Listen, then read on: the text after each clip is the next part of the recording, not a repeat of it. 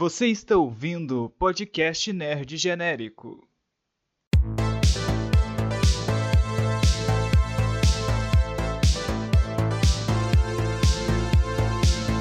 Estamos começando mais um podcast Nerd Genérico. Eu sou Rodney Teixeira.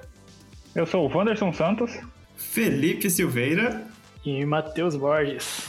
E hoje nós vamos falar sobre o anime Megalobox.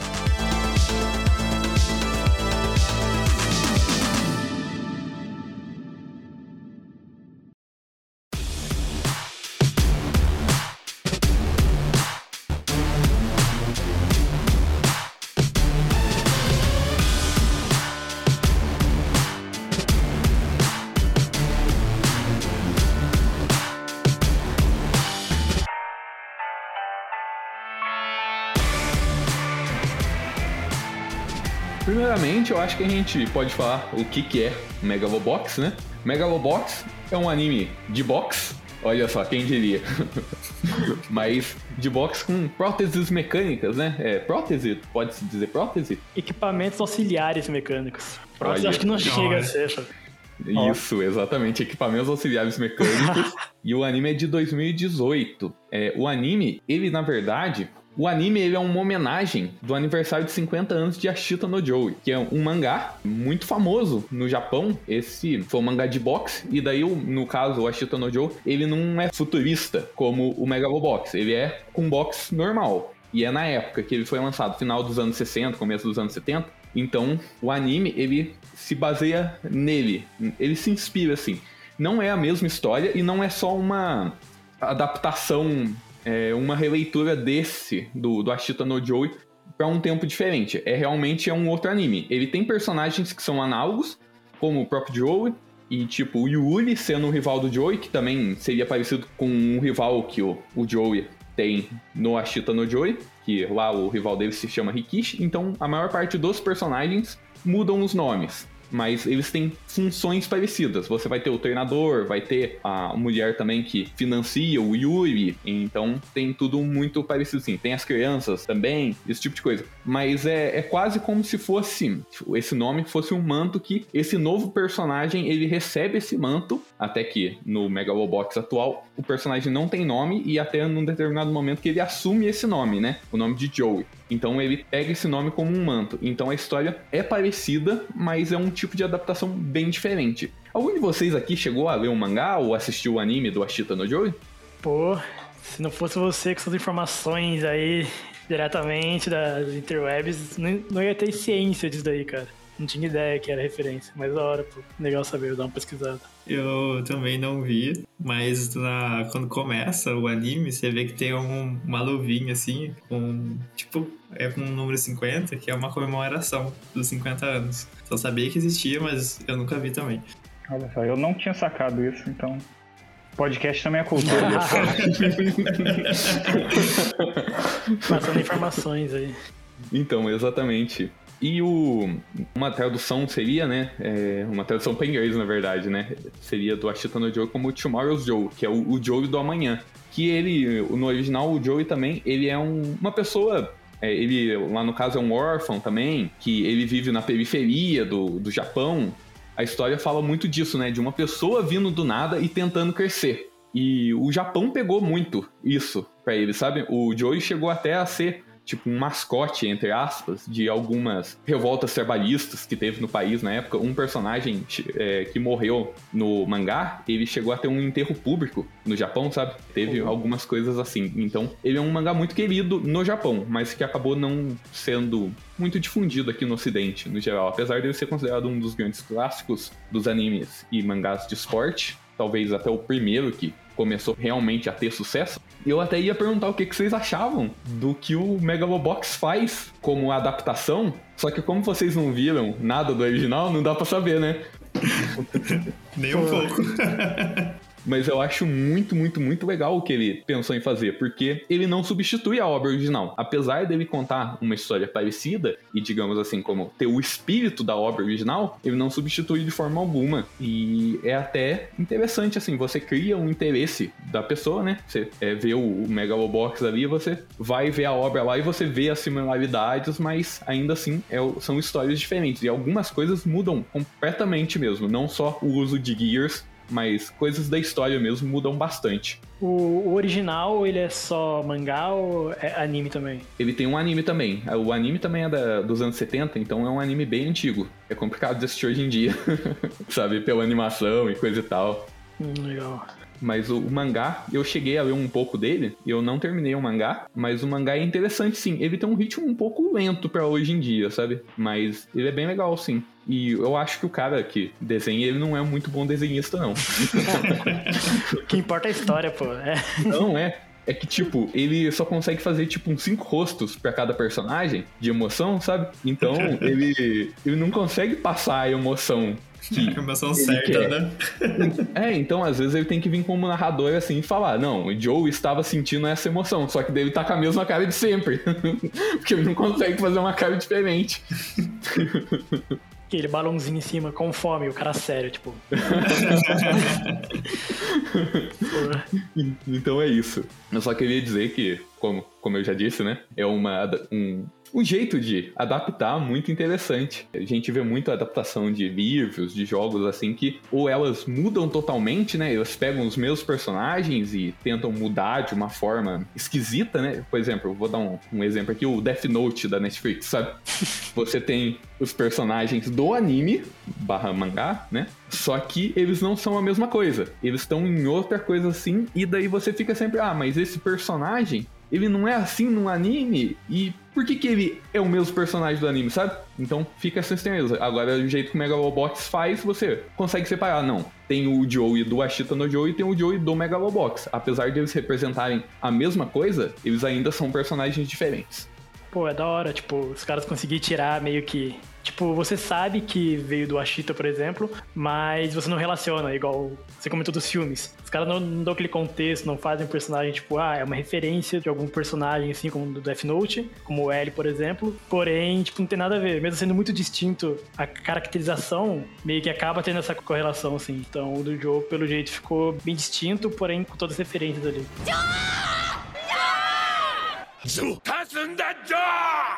Ok, como a gente disse, Megalobox é sobre boxe com. É, como que você falou, Matheus? Pô. Sei, mano. É só, só uma vez só. gastou, gastou, toda a sabedoria dele com a frase já, agora não dá pra usar de novo. Desenrola. Beleza. É, é boxe com gears, né? Com é, esses exoesqueletos. E daí a gente acompanha o personagem que no começo não tem nome, né? Ele é só conhecido como Junk Dog ou Vira-Latas. E ele luta em lutas clandestinas em que os resultados são, são pré-determinados. São armados. Isso, exatamente, são armados. E ele não tá querendo mais ficar nisso, né? Ele participa disso, dos resultados armados. Só que ele tem um encontro. É, depois de perder uma das lutas, né? Ele sai com a moto dele e ele acaba encontrando com o campeão do Megalobox, que é o Yuri, e com a Yukiko. Gente, cortar aqui. Eu não consigo ouvir o Kiko e não rir, tá? Em todo momento eu vou rir. Tá aí o Kiko. Em momentos sérios do anime, fala aí o Kiko. Daí pronto, já quebrava o clima, começava a rir. Não tem como.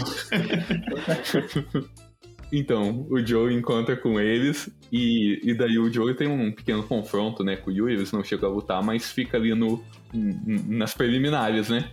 E daí o Joey dá uma intimação, né? Ô, mostra aí o que, que é Megalobox pra mim, então. Isso daí fica na cabeça do Joey, né? E o Joey tá querendo sair da, das lutas armadas, só que o treinador dele, né? O comparsa dele, acha que ainda não é o momento. Então ele continua com isso, né? Eu só queria dizer que todas as lutas lá são armadas, e eu fico pensando que aquele pessoal que vai lá deve ser muito burro, né? Porque, tipo, o Joey só perde e todo mundo só aposta nele. Não, mas tem que apostar no azarão, né? É. Porque é aí que você ganha dinheiro. Sim, mas Todo mundo pensa isso, né? isso que eu penso. que acontece nas lutas é que o, o Joey começa ganhando muito e daí ele perde em determinado round, né? E é que é pra fazer o pessoal apostar durante a luta. Isso me faz questionar também, até que momento da luta você pode apostar. Pô, é, a todo momento. o cara tá no chão, cara- eu gostei nele.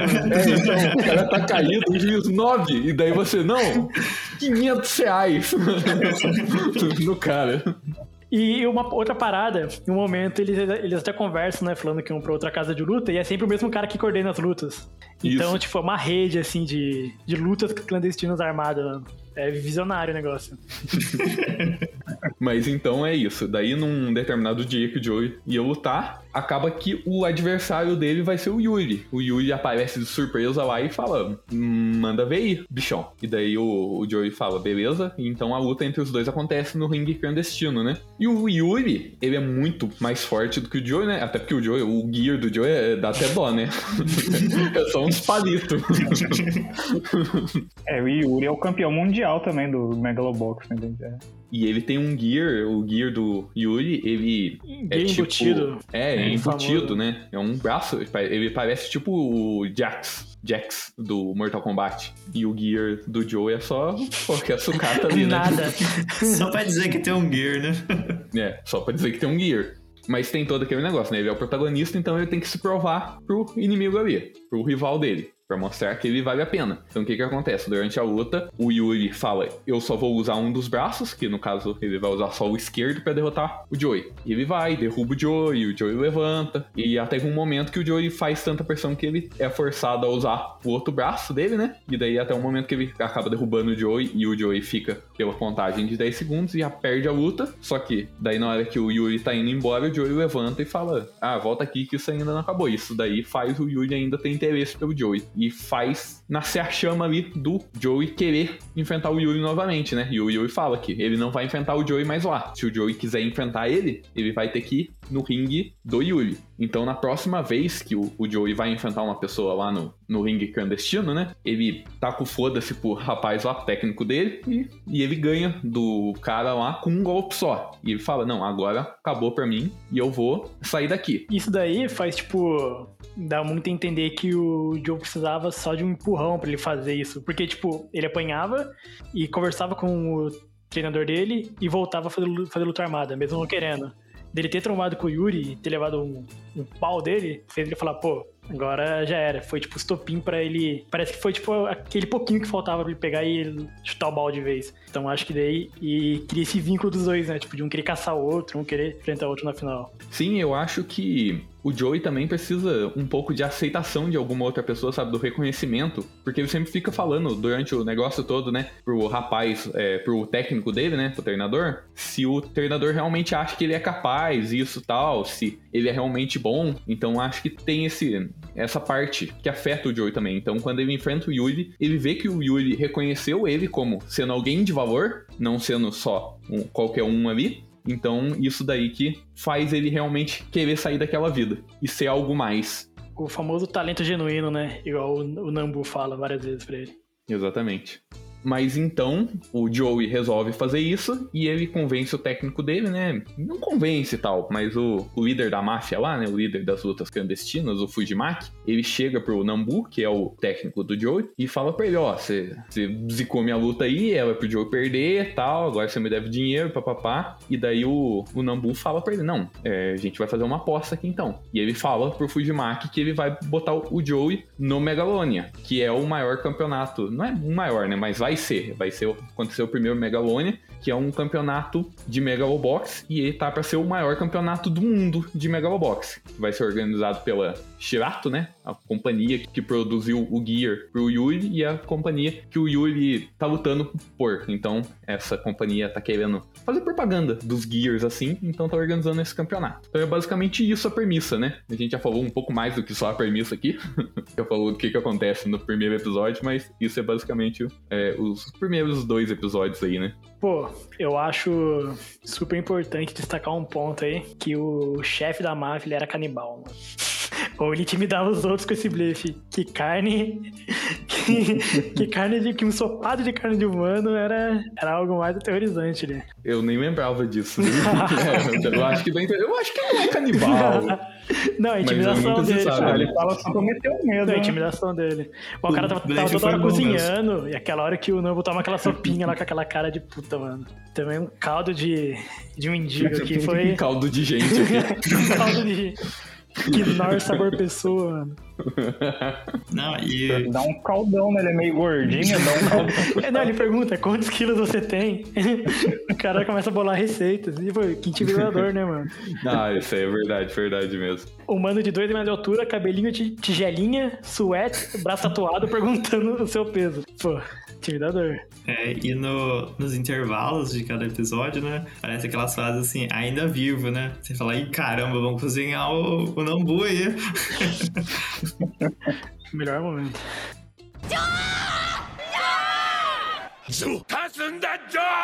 Mas então, antes da gente voltar a falar mais da história, eu acho que a gente poderia discutir alguns aspectos também do anime em si. E um deles que eu queria trazer é do estilo artístico dele, que eu acho bem interessante. Apesar de ser de 2018, é, vocês não achavam que ele tem um, um, digamos assim, um visual diferente dos animes mais recentes aí?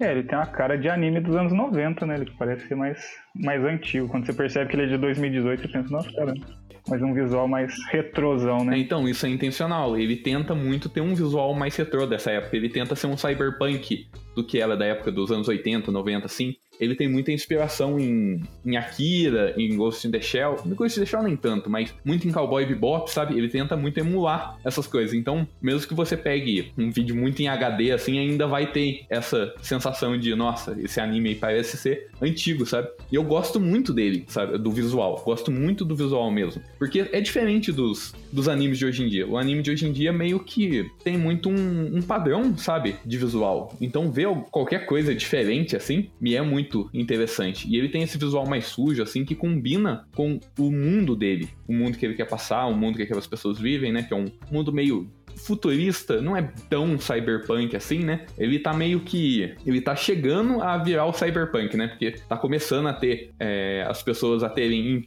im- implantes cibernéticos, essas coisas, né? Ainda não tá nesse nível totalmente. Então tem esse visual aí, eu acho bem legal. Sim, e eu acho que isso traz um pouquinho mais de realismo também. Essa questão do traço. Não tem né, aquele anime com olho gigante ou super colorido. Então achei que isso traz mais realidade. E como você falou, é tipo, é uma coisa mais bruta ali, mais seca. Ah, você não vê uma cor viva, alguma coisa assim. Então acho que é bem legal. Traz bem essa característica mesmo do ambiente que eles estão vivendo. Concordo, mano. Achei bom.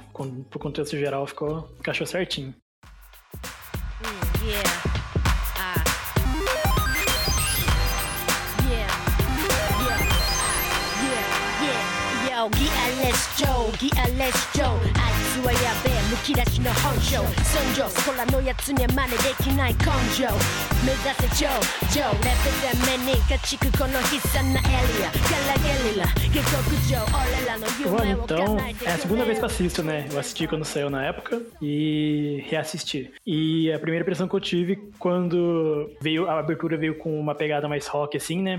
Algo um pouco mais, mais pesado. E já mostrou um cara com uma moto, tipo, pelo menos pra mim bateu muito a parada, tipo, dele ser um cara mais. Como se fosse aquela pegada um, um motoqueiro solitário, assim. Daí, do nada, em certas partes do anime vem, tipo, um, um rap meio que semelhante, tipo, aquele rap latino-americano, assim, tipo, colombiano, mas em japonês, né? Porém, tipo, achei, achei muito diversificado e com um tipo de música que não toca, que você não ouve, tipo, normalmente em animes atuais. Tipo, sempre aquele rock meia bomba, aquele bagulho assim. E agora, tipo, a trilha sonora do, dele veio. Eu achei muito da hora, cara. Tipo, achei completinho, assim. Bem, bem da hora de ouvir. Sim, eu concordo. A trilha sonora dele eu acho que tá entre uns aspectos mais fortes. Ele tem muito essa pegada de hip hop, assim. E eu acho que a trilha dele é muito boa pra, digamos assim, pra dar a emoção da cena. Assim como, tipo, nos filmes do rock tem as músicas lá, né? Do, a- a- aquelas músicas que vão dar a emoção da cena, vão fazer você comprar aquela luta, né? O- os treinamentos do rock. A do Megalobox é a mesma coisa. Quando começa a tocar o tema do Megalobox, no meio da luta, assim, você vibra, né? Você fica ali, você tem esse êxtase, assim, e a música começa a subir e o Joey começa a lutar melhor, sabe? Então é muito, muito da hora. É uma trilha sonora excelente. E eu acho que a trilha até ajuda com um pouco da animação em si, porque a gente vai discutir isso mais tarde, mas eu acho que a animação não é tão boa é, nas lutas, sabe? As lutas não são tão bem feitas assim. Eu acho que cumpre um papel, mas ainda assim eu acho que são provavelmente o ponto mais negativo do anime. Mas a gente vai entrar em mais detalhes disso depois. Mas, ah, mano, a trilha sonora eu achei da hora. Tipo, uma parte que marca muito, sim, fica aquele silêncio, né? Deu o Nambu começa a conversar e tal. Daí do nada corta pro Joe começando a treinar e vem aquela musiquinha assim de fundo, acompanhando ele batendo no saco, assim. Tipo, rola. Quase todo episódio rola uma fita dessa e, sei lá, uma parada que marca, assim, da hora de ver esse. meio que mantendo, né? Sempre desse jeito, assim. Não, eu, pra fazer exercício, eu coloco música do Megalobox, não coloco música do rock mais. Rock. Mas é, quando começa a tocar a música, parece que a chama, assim, dentro da gente aumenta e, não sei dizer, dá uma energia, assim, parece que você entra ali junto com o personagem. Parece que você vai bater junto com ele, ou apanhar, né? Opa. Apanhar, né? O cara, o cara É, conhecido por aguentar levar porrada. É, mas eu gostei bastante também. Tem essa questão do rap que traz ali as origens, né? Do gueto ali, tudo onde que eles vivem. Bem bacana também. E gostei muito também da música de abertura. Nossa, eu não pulei em nenhum momento. Eu não sei cantar, mas eu cantava junto. Porque lá, muito bom, muito bom mesmo. Eu concordo, a abertura é fenomenal, muito boa mesmo. E tem todo o negócio da abertura, né? Que fica fazendo esse, essa metáfora do Joey com um, um cão, né? Com um vira-lata lá, que na verdade é mais um cão, um cachorro do mato, né? Sobre isso. Então mostra, tendo os flashes ali do cachorro correndo no deserto e trocando para o pneu da moto, né? E vai tendo isso. E até no final é o, o cachorro correndo, né? E, na, na estrada, assim. E daí muda pra moto, tá o farol. E quem aparece na frente do farol é um lobo branco. Que simboliza justamente o Yuri, pelo cabelo branco dele. Então. O Joey, ele simboliza um, um cachorro, né? Que, um vira-lata, que não tem raça. E o Yuri representa o lobo. Um, um lobo branco, um lobo lindo, assim, né? Que representa a- a- o mais puro da raça. Então, o Yuri, ele é, é o mais inalcançável, assim, pro Joey. Mano, eu jurei que era um husky aquilo que apareceu, que era o cachorro do Yuri, tá ligado? Não, não, sim, sim. O Yuri realmente tem um cachorro que é um husky, mas o que aparece na abertura lá é um lobo. um Então eu lobo falei, branco. caralho, pra Aham. mim é. Ah, é, são primos. É, alguma. Quer fazer algum comentário aí? Tecer algum comentário, Wanderson? Ué, eu não sei se sou eu que tô morto por dentro, mas a música não me emocionou, cara. Não, não tive esses momentos de, de crescimento na luta, não, tive, não conseguiu trazer, pelo menos pra mim, essas questões que vocês estão levantando agora. É, Acho que tô me sentindo meio mal, tá vendo? cada um Não, não sinta não. afeta cada um de uma forma diferente também, né? É, eu, Já estou morto por dentro. Eu acho que eu que sou muito emotivo. Porque às vezes tocava a música, eu arrepiava até, cara. Tinha uma, dá vontade de chorar, eu não sei o que acontecia com o anime. Eu acho que eu emergia muito nele, sabe? Na hora que tocava a música. Não seja assim. E a hora que o Sashi vai embora no finalzinho lá, que ele não quer ver a luta, você começou a chorar a hora que ele começou a cantar o rap. Aquela parte do rap. Não, no rap eu não chorei, não. Eu, eu tinha, eu assisti mais de uma vez também. E a do rap dele é muito esquisita. Eu não sei, vem muito do nada, né? É, Bem as- aleatório. É meio musical, É, né? todas as vezes que eu assisto aquilo, chega nele cantar o rap e eu fico meio. O que, que que tá acontecendo? Ué. Mano, eu jurei que o, o, o responsável pelo rap era aquele figurante aleatório, tá ligado? De óculos regata. E do nada o cara vai lá e rouba, tipo, a arte do rap do, do garoto. Sim, tem algumas outras partes em que tem alguns raps tocando assim, e a música, a letra da música tá em. em- tem relação com o que tá acontecendo na história, né? Mas nessa parte aí é literalmente o personagem cantando.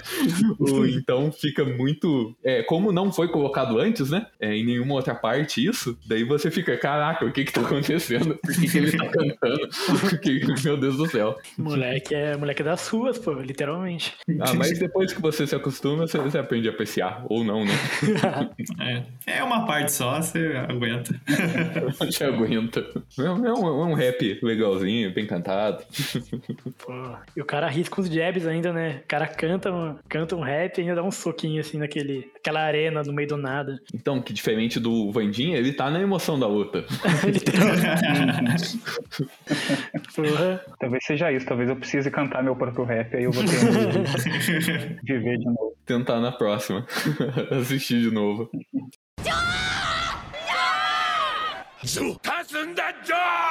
Vamos vo- voltar para a história do Megalobox. E o que acontece é que o nosso protagonista, ele não tem identidade. Ele não é visto como um cidadão. Então ele não pode entrar pro Megalobox profissional. Então eles precisam fazer uma identidade falsa pro Joey para ele poder lutar no, no Megalobox e eventualmente conseguir chegar a se classificar no Megalonia. Então o Fujimaki, que é o líder da máfia lá, ele aceita arranjar um RG falso pro Joey. E daí até nessa parte que ele escolhe o nome dele, né? Não sei se vocês prestaram atenção nisso. Por que, Uhum. que o nome dele é Joey? Hum, e por que falou Joey na hora?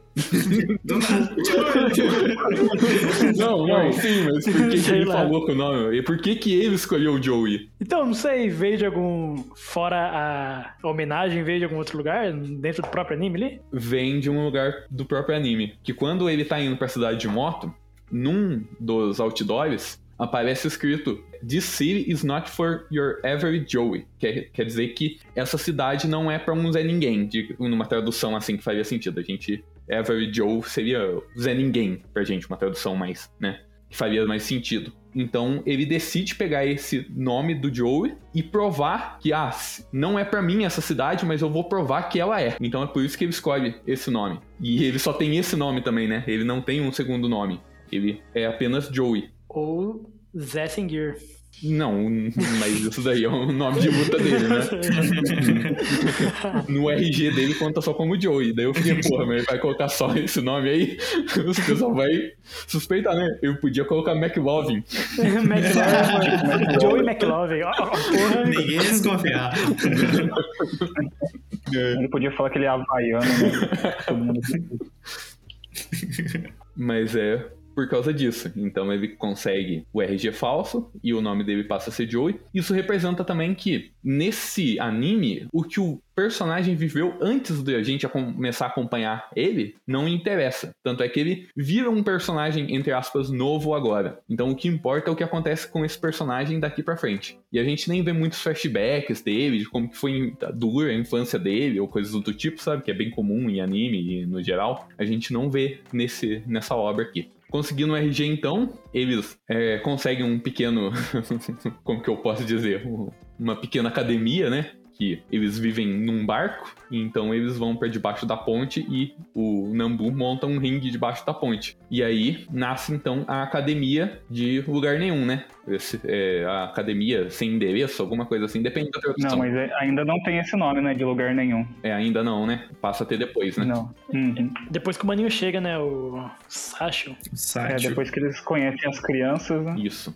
Então ele começa a, a treinar ali, né? né? Isso daí ele acaba conhecendo as crianças porque ele tá precisando de um gear, né? E ele vai numa loja de penhores, né? Parece ser isso, ou alguma coisa do tipo, pra ver se ele consegue alguma coisa boa lá, umas peças e coisas e tal, né? O treinador dele não é bem um mecânico, assim, ele sabe dar uma mexidinha no gear, né? E o gear dele é meio zoado. Meio. Zoado e meio, né? De latinha. ele fez de papelão, né? Não duvido, viu? Aquele, ah, aquele cano de plástico lá. O PVC que ele pintou de preto.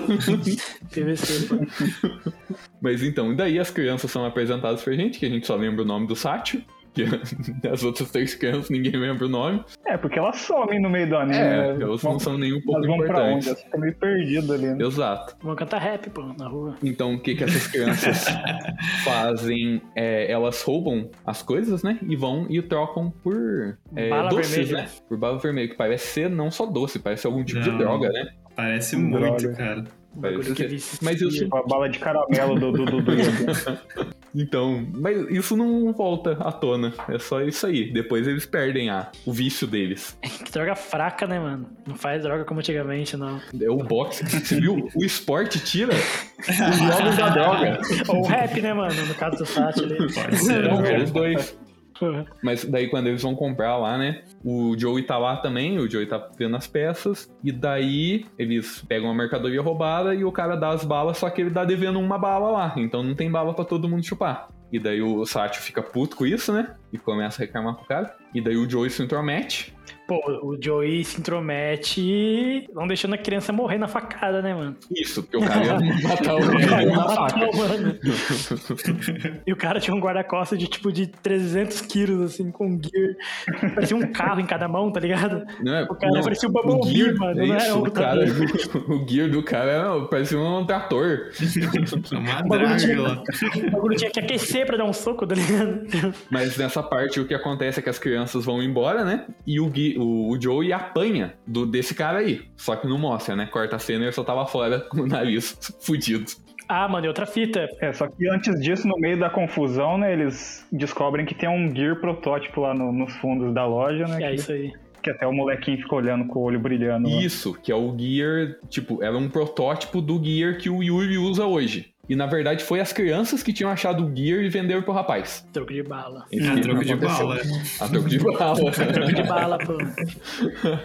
Mas então, daí o Joey volta a treinar, tudo beleza. E o, o Sati e as crianças começam a acompanhar o Joey, né? Nos treinamentos dele. Que eles veem, pô, esse cara aí é, é, é maneirinho, né? E o Joey fica beleza com as crianças. O, o Nambu não gosta muito das crianças no começo, fica mandando elas embora. Mas o, o Joey pega bem com as crianças, assim. Então as crianças começam a acompanhar ele lá. Até o momento que o Nambu resolve que vai melhorar o gear do, do Joey e Melhorar. acaba exportando o gear dele. Muito bom, né? E daí o Satio vê a oportunidade aí de ir lá e roubar esse protótipo. Não, mas antes disso, mano, o Sachi ele já, fa- ele já pega e dá uma aula pro Nambu de como é um Gear, tipo, falando que o que ele fez ia zoar ele. Começou a falar vários cálculos, vários bagulhos sobre o próprio Gear, né? Daí falou que precisava de um Gear melhor e o Sachi meteu o louco e falou: ah, vai lá roubar então. Ele fala tudo isso e o velho fala cala a boca e dá uma porrada no moleque. É isso que é educação. Foda-se então. Vaza. Esse moleque é persistente, isso a gente não pode tirar dele. É que ele tava sem a bala dele, cara. Ele foi o único que não ficou com a bala. Tava transtornado já. Balinha, balinha.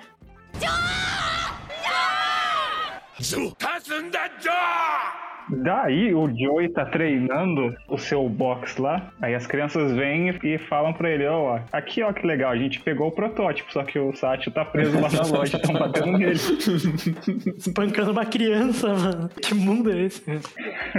Aí o Joe fica full pistola, sai de moto, dá uma voadora de moto no guarda-costa que tá batendo no moleque. Essa cena pra mim é sensacional. Ele chegando de moto, dá uma voadora de moto no cara e o cara fica de boa, né? fica tranquilão. Foda-se. O cara levantou a moto assim, ó. Ai, ai. E daí o Joey tá com o Gear, né? O Gear protótipo. Tá. E ele chama o cara pra briga. Fala, vem aí então, meu Gear aqui é topzão. Será? Aí o cara que tem duas retroescavadeiras nos braços dá uma porrada e já desmonta o dedo. É um protótipo, né? Coitado. Não, o, o Joey cai no chão e ele tava morrendo, daí eles vão e arrancam a bateria do Gear, né? É verdade. tá, dando- fritar tá dando o choque, né? É, o Gear despedaça e tal. E daí o Nambu fala, ah, vamos embora, pelo amor de Deus. E o, e Joey fala, não, pode deixar que eu fico aqui, sossegado, Um bom treinamento de cruzado, sei lá, uma parada assim que ele até lança. né?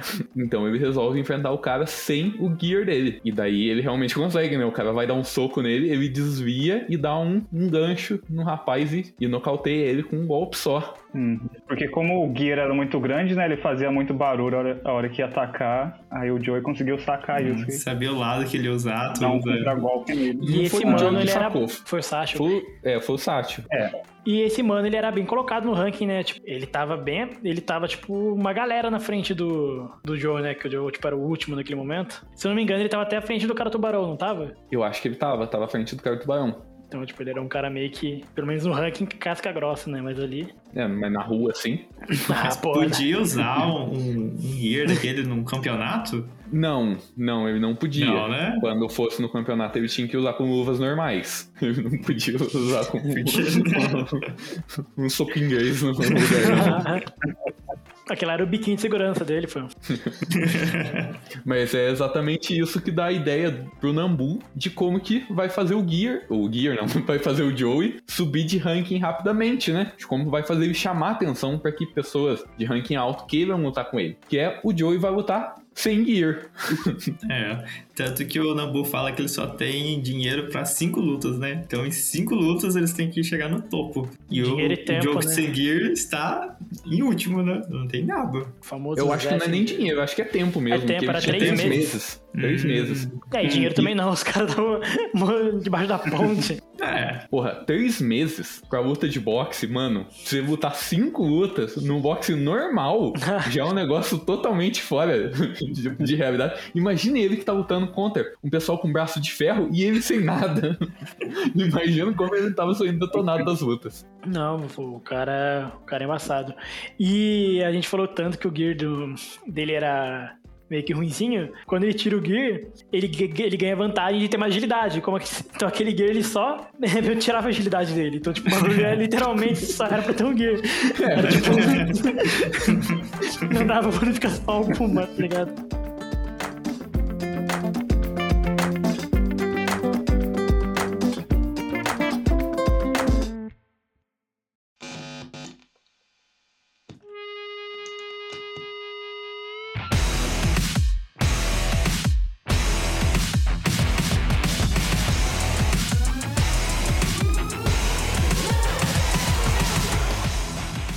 Ele vai pra primeira luta dele, que ele consegue um cara lá que tava, tipo, não tava conseguindo muitas lutas, né? Que o nome dele é Shark Samejima. É o É Sharknado. o Sharknado, o lutador Sharknado. Ou é o Sharknator. tá com o tubarão no povo. Isso. Então, esse cara, ele tava com dificuldade pra conseguir luta, porque ele, digamos assim, ele desrespeitava muitas regras, né? Então, quase ninguém mais queria lutar com ele. Então, ele aceita lutar contra o Joey. E daí, quando o Joey aparece lá, ele está sem gear. E daí todo mundo fica, caralho, mano, o que que tá acontecendo? Que é impressionante mesmo, você poder lutar. Tipo, no Megalobox é luta de boxe com gear e você vai sem gear. Só que é muito bom, porque ninguém pensou em fazer uma regra de que você tem que ter um gear pra lutar. É que ninguém ia ser louco, né? De... É tipo, vamos supor, uma, uma corrida. Ah, você pode correr descalço, mas quem vai correr descalço? Né? Todo mundo vai de tênis. Tem uma regra, assim. É tipo na Fórmula 1 você correr de a pé. É, né? Tem alguma regra? Eu não sei, talvez De- não. Vai de velotrol lá, tá dando assim, né? Então é é exatamente isso que acontece. E daí o Joey tem sua primeira luta como um profissional. E essa luta afeta bastante ele, né? Ele tem bastante dificuldade. É, e o time dele, como um todo, tá muito em desincronia, né? O Nambu só fica falando: vai bater nele, moleque! O que, que você tá fazendo? Bate nele, moleque! E o Sátio fica falando as coisas, e o Nambu bate no Sátio, taca água no Sátio.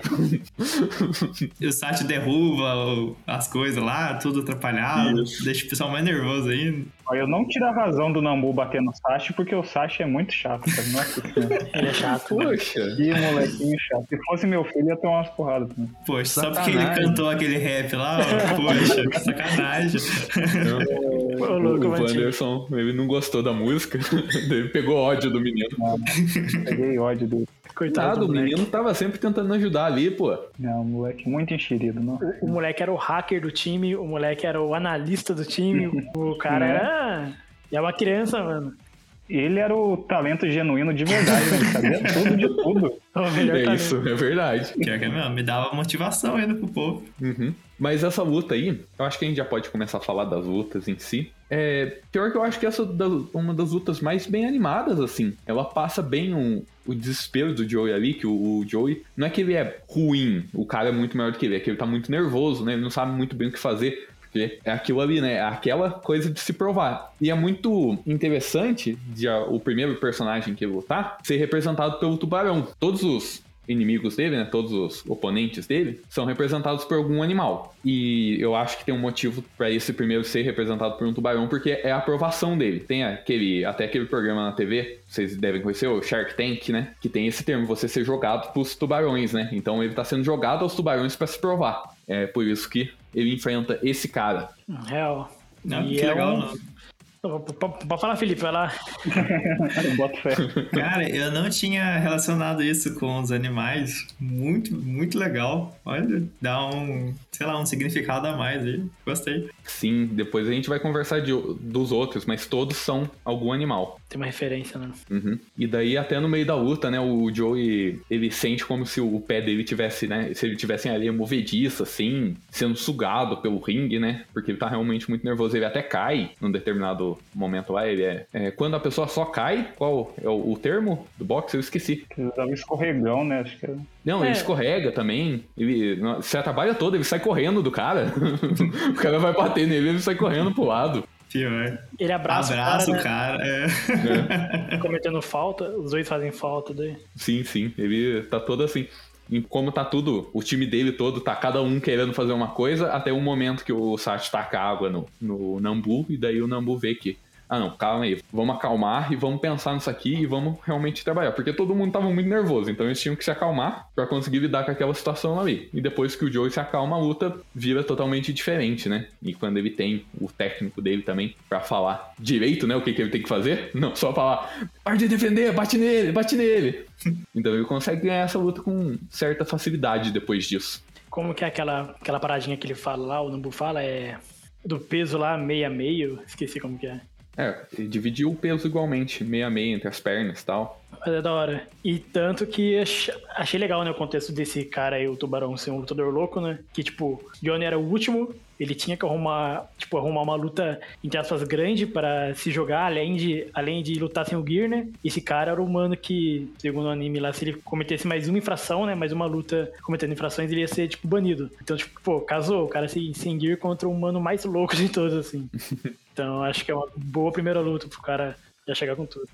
O cara fica putaço com ele, tá sem gear, né? Tipo, ah, porra, você acha que eu não vale nem a pena que você use um gear? Porra. E daí isso deixa o cara mais puto ainda, mas no final o Joey acaba ganhando dele, como eu disse, com certa facilidade. O contra-ataque, né? O maior Isso, característica. ele faz. É, o negócio do Joey é fazer contra-ataque. Apanhar, apanhar, apanhar e. E. É, a intenção é que ele não apanhe tanto, né? Porque se ele apanhar muito, ele morre. Ele é E tanto é, o Felipe comentou, né, das telas ter a- ainda vivo, né, né, em inglês é not dead yet, que é o Joey tá indo pra morte, porque cada episódio pode ser que ele morra, porque cada luta ele tá botando a vida dele em risco. Então, até o nome de todos os episódios é, tem morte no nome. Não sei se vocês perceberam isso Sim. também. Todos os episódios têm é, morte de alguma forma no nome. Então, ele tá indo, se, se arriscando a todo episódio, tá arriscando a vida dele, né? Sim, isso que dava mais medo em mim, cara. Porque eu, eu sabia que em algum momento do anime alguém ali poderia morrer, poderia acontecer alguma coisa muito grave com alguns dos personagens principais até. E nossa, eu ficava com muito medo disso. Principalmente nesse caso que você falou, ele tá lá sem gear, ele vai lutar com um cara com gear e um cara que, tipo, comete falta. Então, se ele desse um soco muito forte ali, poderia matar o, o Joe até, sei lá, quebrar o braço dele, alguma coisa assim muito séria que ele não poderia continuar. Então eu fiquei bem tenso mesmo. Ainda mais que as lutas de Megalobox não tem limite de rounds, elas são infinitas até uma pessoa morrer mesmo. Pois é. que, que esporte que é esse, né? Segurança, foda-se. É o que o povo gosta, né? É, a gente voltou pro Coliseu mesmo. É literalmente isso. Mas isso que vocês estão falando, em em nenhum momento o anime passou isso pra mim, essa urgência da morte.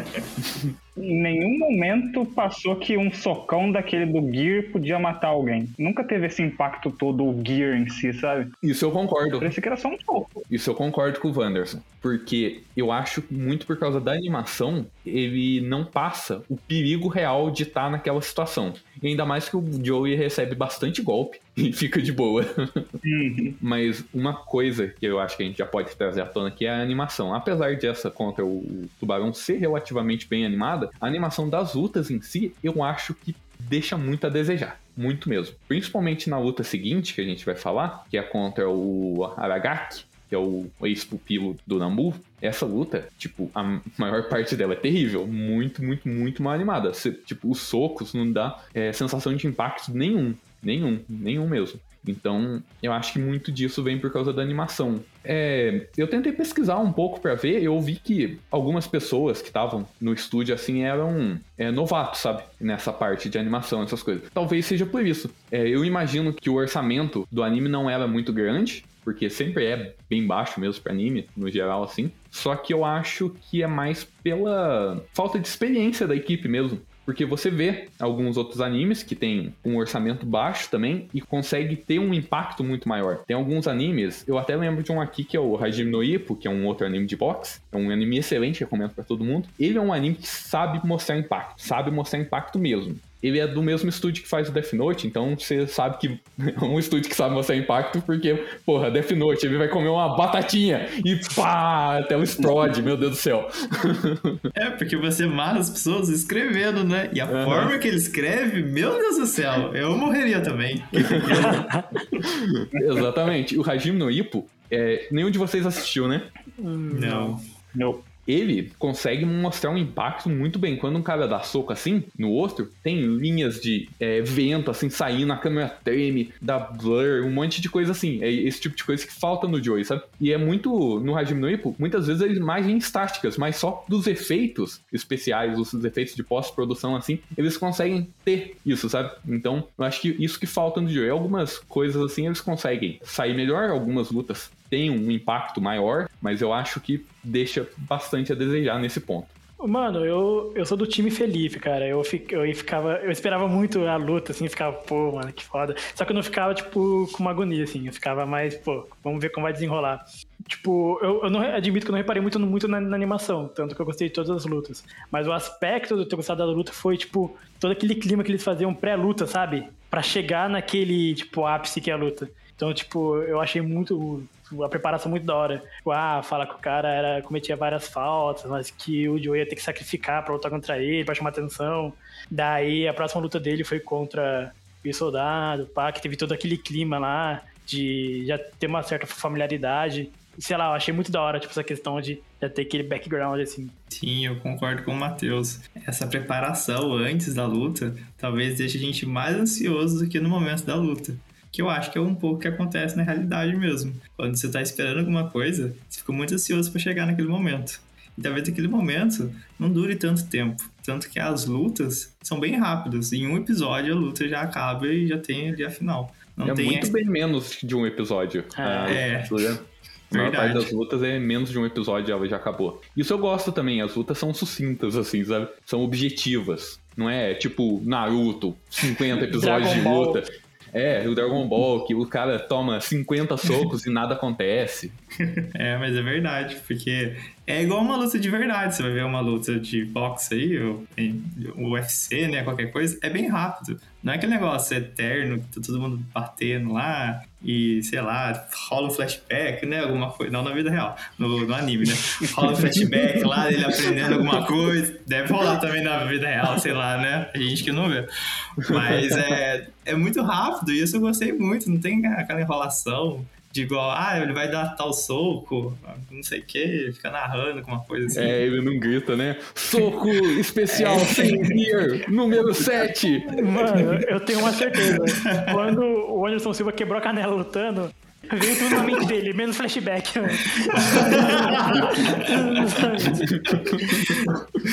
ai, ai.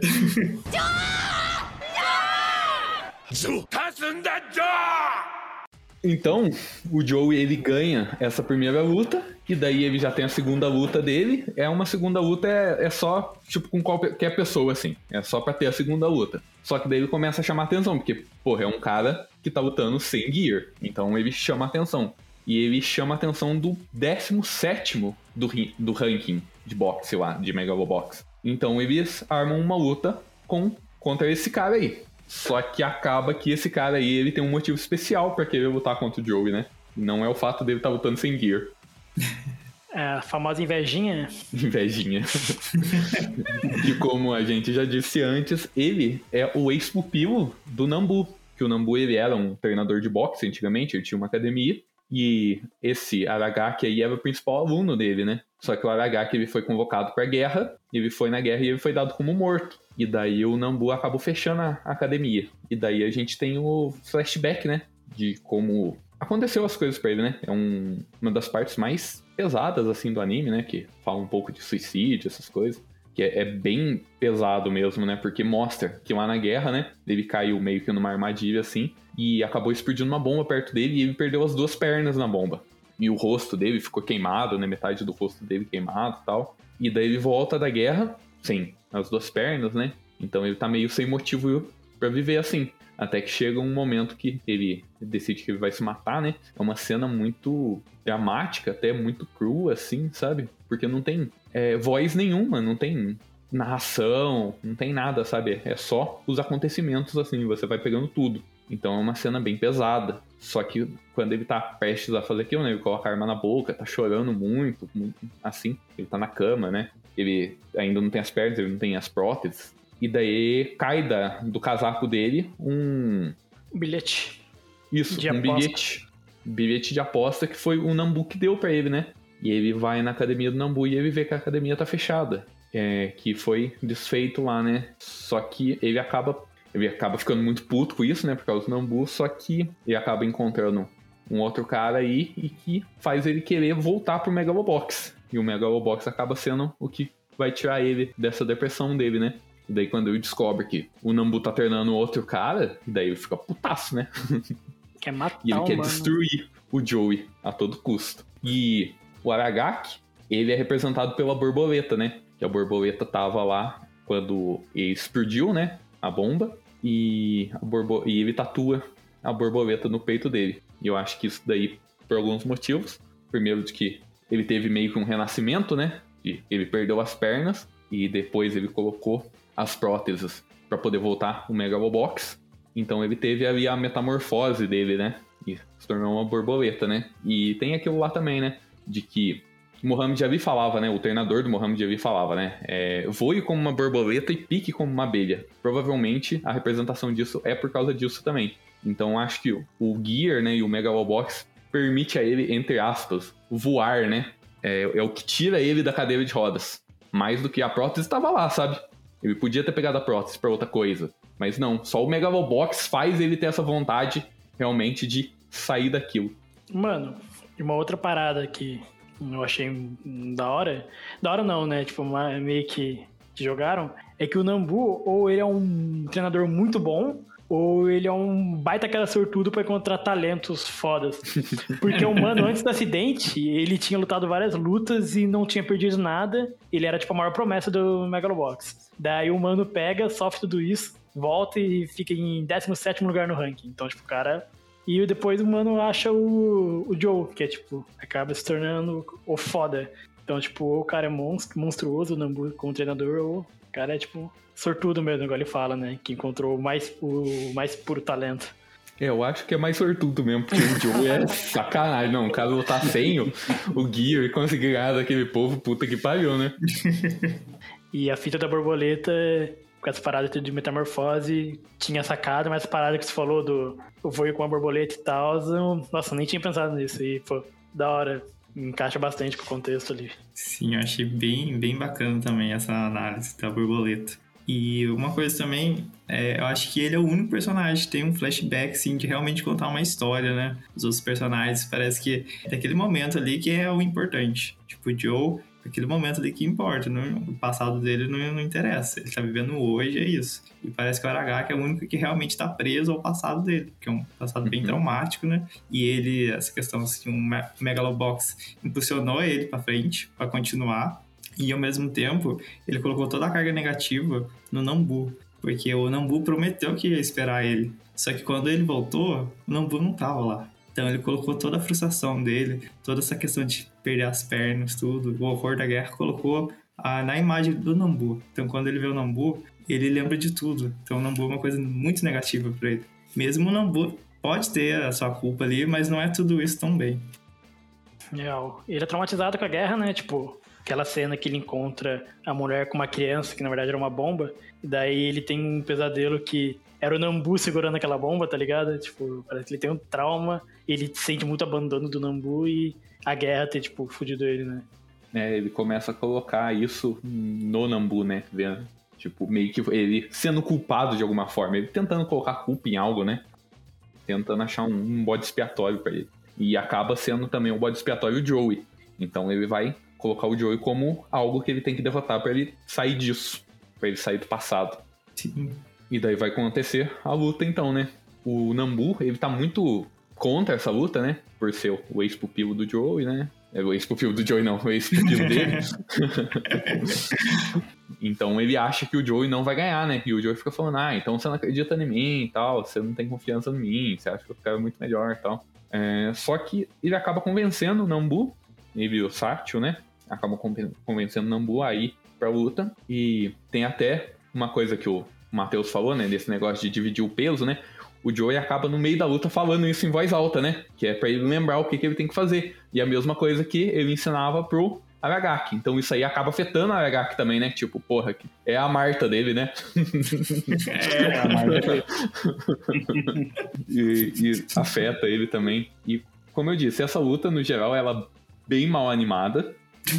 Só que a música nessa luta é fenomenal. Apesar do Vandinho estar tá morto por dentro, essa música causa. Não, sério, vocês começam a ver a luta assim, e daí começa a tocar o tema do Megalobox, começa a subir assim, e o Joe começa a bater, e os dois, um batendo no outro assim, acerta o golpe, sai sangue.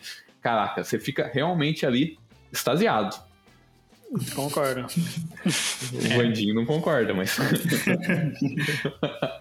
O, o, outro detalhe da hora dessa luta é a pré-luta também, né? Quando o Joe encontra com, com ele debaixo da ponte, com a molecadinha jogando basquete. Ele fala, tipo, a frase meio que eu acho que dá aquela virada de chave, assim.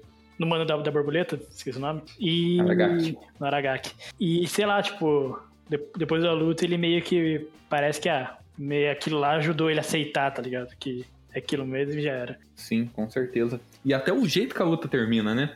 Porque essa luta é a única luta do Joe que não termina em nocaute. Uhum. Um nocaute convencional, assim, né? Em que, em dado momento, acaba o round, né? Ele vai sentar e daí, na hora que volta o round, o Joe se levanta para lutar. E na hora que ele vê o, o, o Aragaki não se levanta. Porque ele. O Aragaki tava colocando uma pressão muito grande nas pernas dele, né? E daí que tava começando a machucar. Então, o Aragaki acabou com a carreira dele ali naquele momento. O Aragaki, ele, sabe, ele, ele tava indo além do que ele conseguia. Mas ele acaba aceitando isso, porque ele vê que o Joey é merecedor daquilo, sabe? Então ele, beleza. Até o treinador dele fala, ah, essa é uma ótima luta para se aposentar. E ele aceita bem isso, sabe? Uhum. Ele tira o peso daquilo do Megalobox, sabe? De tudo aquilo, não. Megalobox é tudo para mim. Ele, não, beleza, eu tenho mais na vida, sabe? Eu posso viver a minha vida. Minha vida não acabou por causa do que eu vivi na guerra. Então ele para de se prender ao passado. E tanto é que ele vira amigo do Joe e do Nambu de novo. Pô, uma cena muito foda dessa, depois dessa luta é quando ele meio que o Nambu vai conversar com ele, né? Dele tá, tipo, com a perna toda zoada, já sem a prótese. Daí o cara todo acabado pega e, tipo, faz aquela última pergunta pro Nambu, né? Pra ele, pra ele ouvir o Nambu afirmando que ele deu tudo que ele podia e que ele era um bom lutador. Então, tipo, eu acho que ali, assim, você vê, tipo, aquela metamorfose de verdade do cara, né? Tipo, sair daquela aquela cabeça toda, tipo, zoada por causa da guerra e, pô, aceitou, mano. Fez uma última luta boa, se esforçou e é isso. Então achei da hora. Esse mini arco, assim, achei, achei muito foda.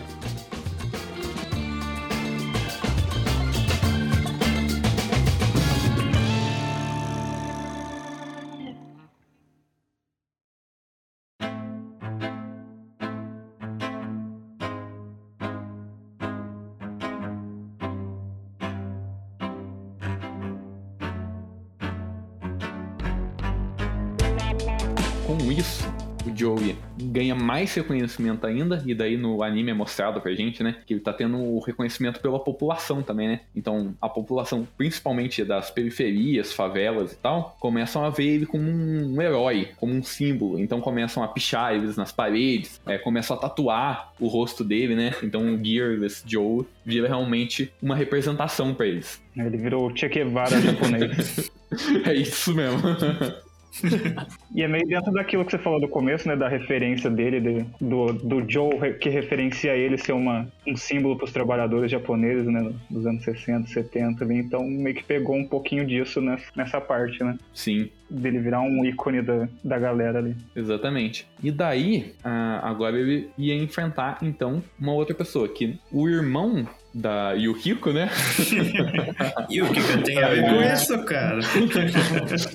É, o irmão dela ganha uma luta que seria a luta pra decidir quem seria a última pessoa a entrar no Megalônia. Que o Megalônia iam ter quatro lutadores e três deles já tinham sido decididos. Faltava apenas o último. E o irmão dela, que é o Mikio, acaba ganhando a luta. Só que, por causa da pressão popular, ninguém ia aceitar que ele fosse chamado pro Megalônia depois daquilo. Então ele mesmo sugere que ele deve lutar contra o Joey Sengear e que daí sim o lutador daquilo ali deveria ser chamado pro Megalônia. E daí, beleza, né? Fica tudo armado ali. E o Joey vai enfrentar o Mikio. E agora o Joey vai enfrentar o pior dos animais. Hum, Ele vai enfrentar o Mikio representa o ser humano. uou. Uou!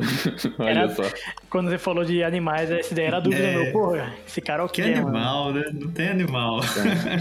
Real, boa. Exatamente. Ele representa o homem. É o animal que come com o rabo. Porque o que que acontece? A luta é marcada, tudo e tal. Só que quando o Joey vai entrar pra luta, o Mikio tá esperando ele lá na, na, na passagem, né? E o Mikio fala: Ó, eu sei quem que você é. Você não é um lutador de verdade, porra nenhuma. Você é só um qualquer aí. Você não é nem pessoa. E fala que se o Joey for subir pra lutar, ele vai expor que o Joey não é um cidadão de lá, né? Que ele não é um cidadão legal. Então você vê, né, que o homem ele luta por meios, ele usa trapaças, né? Ele não tem honra, Sim. Ele Caralho. usa subterfúgios. Na verdade, ele nem tinha muita informação sobre o passado do Joe, né? Ele jogou Não. ali e É, ele, jogou verde, né? Como é que fala? Isso mesmo. Ele literalmente mente. É isso que o homem faz. E o que difere o homem do, dos animais, Felipe? Ai, meu Deus, o que que difere nossos animais, Rodney? Acabei de falar, porra. Estou o homem com medo. é a única espécie que mente. Que mente. E que come com o rabo. Mentira. É, e daí o Joey fala porra nenhuma, só que o Nambu, ele vê que aquilo ali é melhor ficar de boa, né? E eu queria dizer que quem devia ir lutar não é o Joey, é o Nambu, porque o Nambu dá um soco e deixa o Joey desmaiado por uma hora. Mano, eu acho que essa parte do anime é uma das partes mais, tipo, que eu achei, porra, mano, que sem nexo. Que eu não tinha reparado nessa parada que você falou de verdade. E é, tipo, um bagulho muito real. E o cabelinho de tigela, que era o chefe da máfia, que era o cara que mais interessava que o fosse pra entrar no torneio, ele sabia que o mano foi atrás dele pra fazer essa acusação e não alertou ninguém, tá ligado? Falou, foda-se. E, tipo, ele nem passou um WhatsApp assim, mandou. Deu um salve, falou nada, mano, deixou. E, cara, tipo, por que o cara era o maior interessado? Tipo, Não, e, e, tipo, descobrir que o Joey é, é falsificado o RG dele também não precisa muito, né? Porque a pessoa vê assim, o RG dele tá escrito Joey só. A foto dele, tipo, a foto do maluquinho, uma foto de civil, né? Foto dele, mó, tipo, aquela foto de celular, câmera frontal. tipo, É, não falaram pra ele, ah, faz um- um- uma feição neutra. literalmente o McLove, mano. Funciona. Confia, pô, vai dar bom. Mas então acontece isso, né? E daí o Joey fica puto com o Nambu, acontece tudo e tal. Mas o Nambu, ele se sente culpado depois disso, né? E eles acabam descobrindo que, na verdade, o Mickey não tinha porra nenhuma, como vocês falaram, né? É, não tinha informação ali. Ele sabia que o RG do, do Joey era falso, só que não tinha como provar. Então, ele decide que ele vai correr atrás pra dar uma chance pro Joey novamente. Então, ele vai falar com o Yukiko, né? Caraca, eu não consigo mais. Por que, que você não foi falar isso? Eu tinha que fazer alguém sofrer junto comigo. Ai, ai. Ele vai falar com a Yukiko sobre a luta, e daí eles descobrem que, na verdade, a Yukiko não queria que o irmão dela participasse, porque teve meio com um rompimento ali entre os dois, né? E eles acham que o Joey ele vai conseguir ganhar muito fácil do Mikio, porque o Gear do Mikio, ele é um Gear com uma inteligência artificial que consegue prever os movimentos do oponente. e que ele se baseia no gear do oponente. Então eles acham, ah, então o Joey não usa gear? Então, puta que pariu, né? O, o cara não vai conseguir fazer nada. Então eles acham que é por isso que o cara não queria lutar contra o Joey. Mas beleza, daí o Nambu vai conversar com a Yukiko. Aí o Kiko fala, e o Kiko tem a ver com isso? Vira aí, Tranca ele no elevador, mano. Elevador É, resumiu certinho. E ela sai de lá e vai pra o que ia ser o. Tipo a abertura do Megalonia, alguma coisa assim, uma cerimônia lá. É, eu acho que era uma cerimônia de abertura em que ela ia dar o cartão simbolizando que o Mikio estava no Megalonia. Só que quando ela vai dar o cartão, quem aparece lá é o Joey. E fala o cara aí: Ah, se é homem mesmo, vem brigar comigo aqui. Vamos, tu não aguenta cinco minutos de porrada comigo. E daí a Yukiko, ela, eu concordo com ele aí. Se eu não ganhar 5 minutos de porrada com ele, ela quebra o cartão no meio e dá metade pra cada um. Bem coisa de anime, né? Esse evento aí era a abertura do, do estádio do, do bagulho de luta lá. E lembrando que tinha duas estátuas do Yuri gigantescas nesse, nesse estádio que eles fizeram. Tipo, o cara é realmente o ápice do Megalobox. E, Ah, mano, ou não, né? Em Brusque tem estátua do velho da Havan. que você diria que o velho da Havan é o ápice de alguma coisa? Ah, pô, é o ápice do patriotismo brasileiro. É... É, enfim, o... E outra fita, cara, que rola antes da Yukiko perguntar o que ela tem a ver com toda a situação ali, é que eles descobrem que a galera do Shirato, eles são cuzão, que passaram a faca no pai do... Do, Do Satchel. Do Satchel, e foda-se, não pararam a mãe, a mãe morreu depois, provavelmente depressão, ou sei lá, passou fome, porque não tinha alguém pra sustentar a família. E os caras, e o moleque ficou aí, fazendo rap e usando bala, bala vermelha. usando droga, isso. Ficou na rua, largado, na teta da maconha. É, a bala vermelha, pô. Lá. Na teta da maldade. Só o esporte tirou ele disso. Você Não, vê, então. gente. Pratiquem esportes. E eu acho que é aí que dá a primeira, tipo, porque até então ela não tinha sido cuzona. Tipo, daí eles descobrem isso, pô, mano, mandaram matar o cara. Daí ela começa a mostrar, tipo, mostrar assim, que ela foi lá e colocou o cara trancado, falou que não queria que o irmão dela, tipo, que ela era a superior dos irmãos, né? E por ela ter ganhado meio que o nome da família e a empresa, ela fazer, fazer o que ela queria e foda-se. Daí começou a dar cara, né, tipo, do que tava rolando ali. Mas, mas calma aí, esse negócio do Satchel, ele é apresentado depois da luta contra o Mikio. É apresentado quando o Megalonia já vai acontecer. Não, não é apresentado. Ele- eles, eles chamam um maluco. Não, é antes, É é, antes? quando eles. Isso. É. É, eles chamam um maluco. antes, porque é quando eles descobrem, né, Não. o, o rolê do Mikio. Sim. Ah, não, não, sim. Mas o que eu tô falando, que ela fica sabendo do Satchel. Ah, não, eu tô falando que eles Ah, descobrem que aham. ela deu. Que ela matou Ah, o sim. Sasha. Daí, tipo assim, ela começa a mostrar que ela é cuzona. Que ela não é tipo uma mina só que patrocina e quer fazer um evento. Ela mata a galera, patrocina, mata bala vermelha ali. faz uma Não, mas- ó, vamos, mas- vamos fazer. Mas ela Vamos não fazer- sabia que, que tinha matado o, É, os isso pais. aí, vamos fazer, vamos fazer Defen- justiça Vou aqui. defender a mulher aqui. Também vou defender o Yukiko. Porque ela não tinha nada a ver com isso. O que acontece? A empresa era do avô dela e o avô dela que mandou fazer essas coisas aí. E depois, quando ela descobre, ela fala: Ah, não, resolve essa, essa bosta aí. E ela até fala: Não, pune as pessoas que estavam. tem a ver com isso. Ela não falou: Ah, nossa, ela não foi é, no plantão da Globo e falou: Não, eu matei mesmo, nossa empresa aí matou. não fez essas coisas, mas alguma coisa ela fez. Não, é que a partir desse momento que ela começou a mostrar que, tipo, ela era meio que ela não era boazinha, tá ligado? Que ela tinha uma rixa com o irmão dela, que ela era cuzona, que, que ela era. Ah, mas é, ela tem uma rixa com o irmão dela, porque o irmão dela é cuzão também. Não, ah, o, O irmão- irmão dela é. É o cara. Não, é, o é irmão um playboy, dela, ele pô. ficou. ele- então, Mimadão. Playboy, ele ficou putinho porque escolheram o, o gear dela, não escolheram o gear dele. Dele, não, o meu gear é melhor. Sai daqui, sua feia, boba, cara de mamão.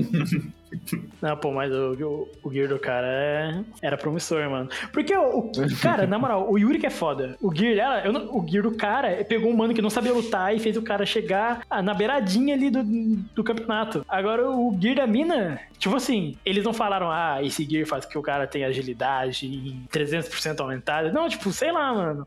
Ah, pra mim o Yuri que é foda, tá ligado? Ele. Não, sim, mas É, é, até a intenção dela é, não é ter um gear pra todo mundo. Objetivo é ter um gear pra fazer com que as habilidades da pessoa que já tem umas habilidades naturais, elas sejam ainda melhores, sabe? Até quando ela vai vender pros militares, né? Ela fala isso, né? Ela não quer o gear como uma arma. E o gear do Mikio é muito mais interessante para uso militar, porque é uma inteligência artificial. O gear faz tudo, né? Então foda-se o soldado. Sim, pode ser um padeiro lá na guerra. Ele vai lutar com todo mundo lá. Tacando pão. Não, mano, mas. E o que mostra meio o caráter foda-se do Megalonia, né? Do Megalobox, porque o cara tem um gear que ataca e defende sozinho e tá todo mundo ok, fala nada. Pior, né? Um cara luta sem gear. Não tem regra pra evitar isso, é tipo um doping. não, não tem regra nenhuma desse negócio. E não Porra. tem doping também, mano. Porque o cara ele se drogava pra. O próprio cara que tinha o gear, ele se drogava É pra verdade. É verdade. É, realmente, é o Playboy mimado. Não tem como, não. Eu acho que até tinha, Não. mas como ele era chirato, né? É. Não, é tipo isso mesmo. Tipo, ah, é o cara indo com, um- com uma BMW correr contra o, o pessoal de kart. Então, mas aí volto pra aquele antigo assunto. Se tem uma regra que não proíbe, tipo, não faz a galera que não usa gear ser barrada, também pode ter uma regra que, foda-se, o gear mais foda do mundo e pode participar. Tendo. Você querendo sair no soco em rounds infinitos com alguém, está dentro, mano. Pula aí. É nóis. Parece que a única regra que tem é que você tem que usar a luva e nada dentro da luva. Essa parece ser a única regra que tem lá. E ser um cidadão, né? do... Esse é um É, cidadão. isso é um cidadão. Muito importante isso. Só tem duas regras. É, e é basicamente isso. Porque a gente tem gears do mais tipos variados, né? O gear do cara lá, que o Joel luta, que era o guarda-costa lá, tá certo que não era o gear que ele tava usando na luta, né? Mas pelo que dá a entender, o, aquele gear só não podia entrar por causa da luva que o cara usava. Mas o gear do cara tinha uns negócios no ombro ali que era, sei lá, dois motores de, de carro ali em cada ombro. Saiu voando som. até. O cara pegava e fazia assim e virava um carro, tá ligado? Já era. Transforma. Só isso. Então, é nebulosa essas regras aí. Sim, e daí você vê o, o cara lá que era o Shark, como que ele infringia as regras, né? Tipo, tem tanta coisa pra você fazer lá e o cara ainda quebrava a regra. Como assim? E nota-se também porque, tipo, acho que só na luta do Shark que tinha juiz, porque na- em todas as outras lutas não tem. Não, é só uma vozinha contando de Porque 1 a a galera 10. já tava esperta, né? A galera já sabia, porra, esse cara vai infringir a regra, vamos pôr um juiz ele. Não, mas que regra infringir se se a gente chegou à conclusão que só tem duas regras? Ele quebrava a RG dele no meio da luta, assim, ó, não quero ser cidadão, mano. acho que não podia dar chute, ele devia dar chute. Não podia dar. É, ele não tava com uma luva no pé, né? É, porque a partir do momento que tem a possibilidade de, de um dos lutadores morrer, né? Não que regra que eles vão pôr que impeça qualquer tipo de Ah, não, mas o. Não pode ser muito violento, não pode, sei lá. Não, mas o boxe real também tem a possibilidade da pessoa tomar um suco e morrer, mas não é por isso que não tem regra. Pô, mas se for assim, qualquer esporte tem a chance da pessoa morrer. É verdade. Sei lá. Então a gente tem que tirar a regra de todos os esportes. Tem que tirar exatamente a regra que estraga o esporte. No Megalobox ninguém morreu. 哼 哼 Aí, Aí, ó, no tá melhor. futebol, o Eriksen É, quase morreu aí, ó. Então, Esse final aí, de semana aí. O cara, ele não perdeu as pernas no Megalobox. Ele perdeu as pernas na guerra. Tomou, os caras tomam soco, porrada, cacetada, cai no chão, bate a cara no chão. Mano, faz tudo lá e fica de boaça. O Joey, eu achei que, ah, não, depois da segunda luta ele vai ficar paraplético. não. O Yuri, no final, ele fica só de cadeira de rodas porque ele arrancou o gear. não pela surra que ele tomou do Joey. Por isso, a importância de usar uma luva bem fofinha, gente. Pra, todo mundo, pra ninguém morrer. Sim, ó. Eu Acho que deve ser a única regra do bagulho. Uma luva bem fofa, tá ligado? Já era.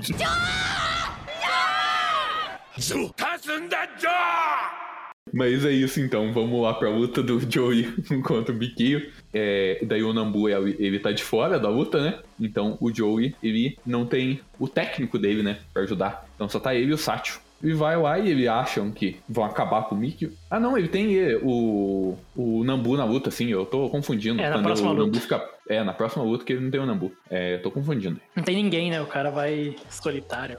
Mas então, eles vão lutar contra o Mikio, achando que vão descer o cacete nele, porque o Gear dele não vai conseguir reagir contra o Joey. Só que o Gear dele foi atualizado, então ele consegue pegar os movimentos de braços normais também. Então ele não precisa ter um Gear pra ele conseguir prever os movimentos da pessoa, né? Então o Joey começa apanhando pra arregaçar. Ele vai apanhando tal, e daí o, o Gear do, do Mikio tem aquele negócio da... Tipo do Evangelion lá, eu acho que vocês não assistiram o Evangelion. É tipo do Pacific Rim, Tem a sincronização. isso, a sincronização. Tem a sincronização lá, que ele quer que a sincronização chegue em 100%, né? Porque tem esse negócio de quanto maior a sincronização, melhor o Gear vai lutar. Uhum. Só que daí ele começa a forçar a sincronização, né? Mas isso acaba não afetando muito também, né? Eu achei Achei que, sei bosta. lá, ele ia tentar, o Gear ia tentar dar um soco sozinho e ia quebrar o braço dele. É, dava, dava a impressão que na luta ia ter um impacto muito Sim. grande, né? Porque tem um flashback dele treinando que perde a sincronização quando ele força muito. E parecia que na luta ia ter algum impacto, mas não impacto, mas não. quase nenhum. Até na própria luta, tipo, na- na- entre os rounds, assim, ah, no próximo, no meio do próximo round vai chegar no 90, 80% dele, ah, que equipe lixo, tipo, des, é, desmerece todo o cara que tá ali, assim. tipo, pô, eu quero 100% da sincronização até o talo, mano, que eu quero. E ninguém consegue É, oferecer tipo, pra ele. Ele já tava ganhando muito do Joe. Tipo, não precisava disso, né? Mas, né? É, eu não sei se foi isso que afetou o que acontece depois, né? Mas o que acontece depois é que o Joey percebe isso aí e o Joey percebe que ele só reage meio que aos movimentos dele, né? Então o Joey resolve que ele não vai fazer nada. então o, o Gear do cara não faz nada também.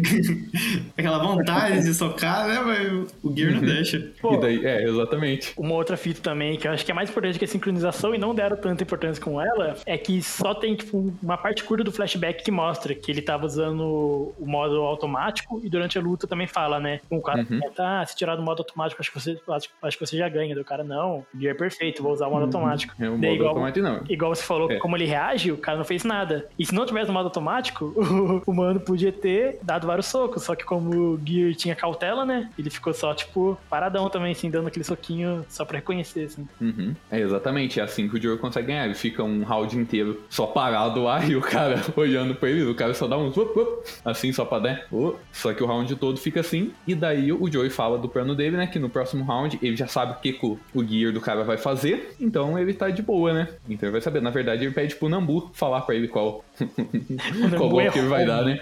E o Nambu erra.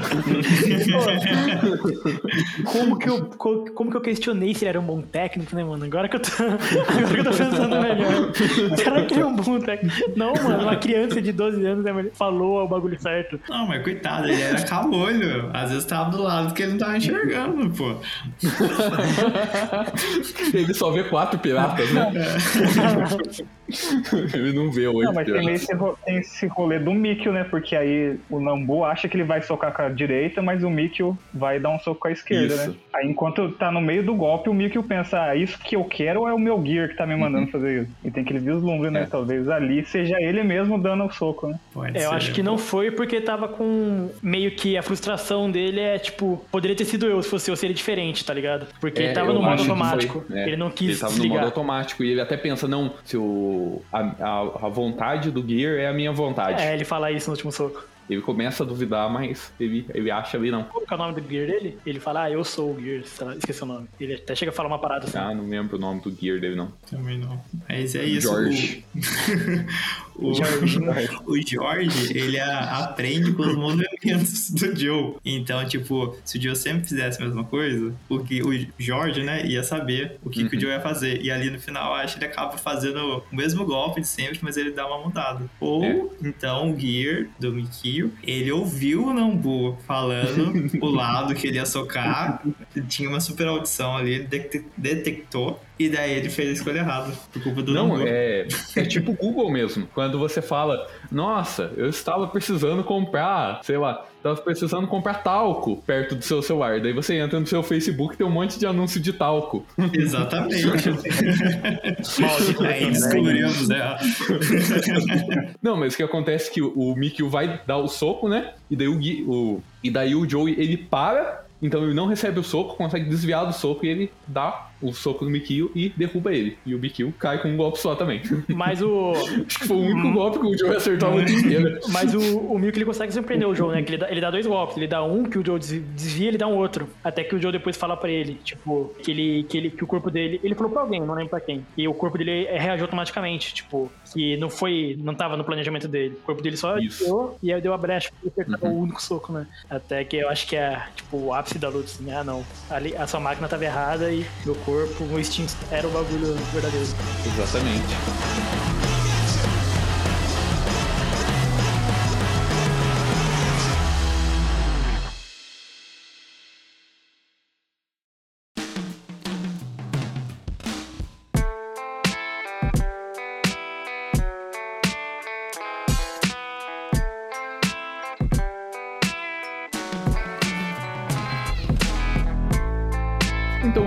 Ganha a luta contra o Mikio e ele ganha o direito de participar do Megalonia.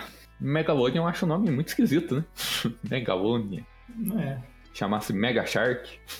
Ia ser mais legal. Imagina, foi disputar o Mega Shark. É melhor que Megalônia mesmo. Megalonia eu até achava que o pessoal tava falando errado, eu tava lendo errado, sabe? Eu, não, a tradução deve estar errada. Aquela Megalônia. palavra que você ignora. é, É, não Parece- parece, que é um torneio, né? Parece, sei lá, que é um lugar que eu vou. Ah, eu vou para Megalônia. Beleza, agora eu vou pro torneio? Não, acho Né? que Não não. parece ser um puta torneio, nossa. Megalonia é um nome de cidade que o Douglas daria no RPG dele, mano. Pior, viu? Muito nome de cidade isso. Mas beleza. Quatro pessoas são escolhidas pro Megalonia e que campeonato xoxo, né? Só quatro pessoas, porra. Semifinal direto. E duas pessoas do mesmo lugar. Não. que campeonato mundial que é esse? Não, e eles constroem o maior, a maior arena do mundo, né? Pra ter quatro, pra ter duas lutas, não, três, três no total, né? Poxa, É que tipo isso? o, o final do mundial ser é Corinthians contra o Vasco. ai, ai, mas beleza. Corinthians contra o Vasco, tomando no cu. Ai, ai. Beleza, dois dessas pessoas são o Joe e o Yuri, que a gente já sabe, né? E os outros dois é o Glenn, qualquer coisa, que é o cara que é o Leão, e o outro, qualquer coisa, que eu não sei o nome, que é o Aranha, o Spider. Eu achei ele da hora, mano. sim. Ele, Parece que é Glenn- inspiração de alguém, Parece, né? aquelas, parece aquelas lutas do pica-pau, né? O leão enfrenta o aranha.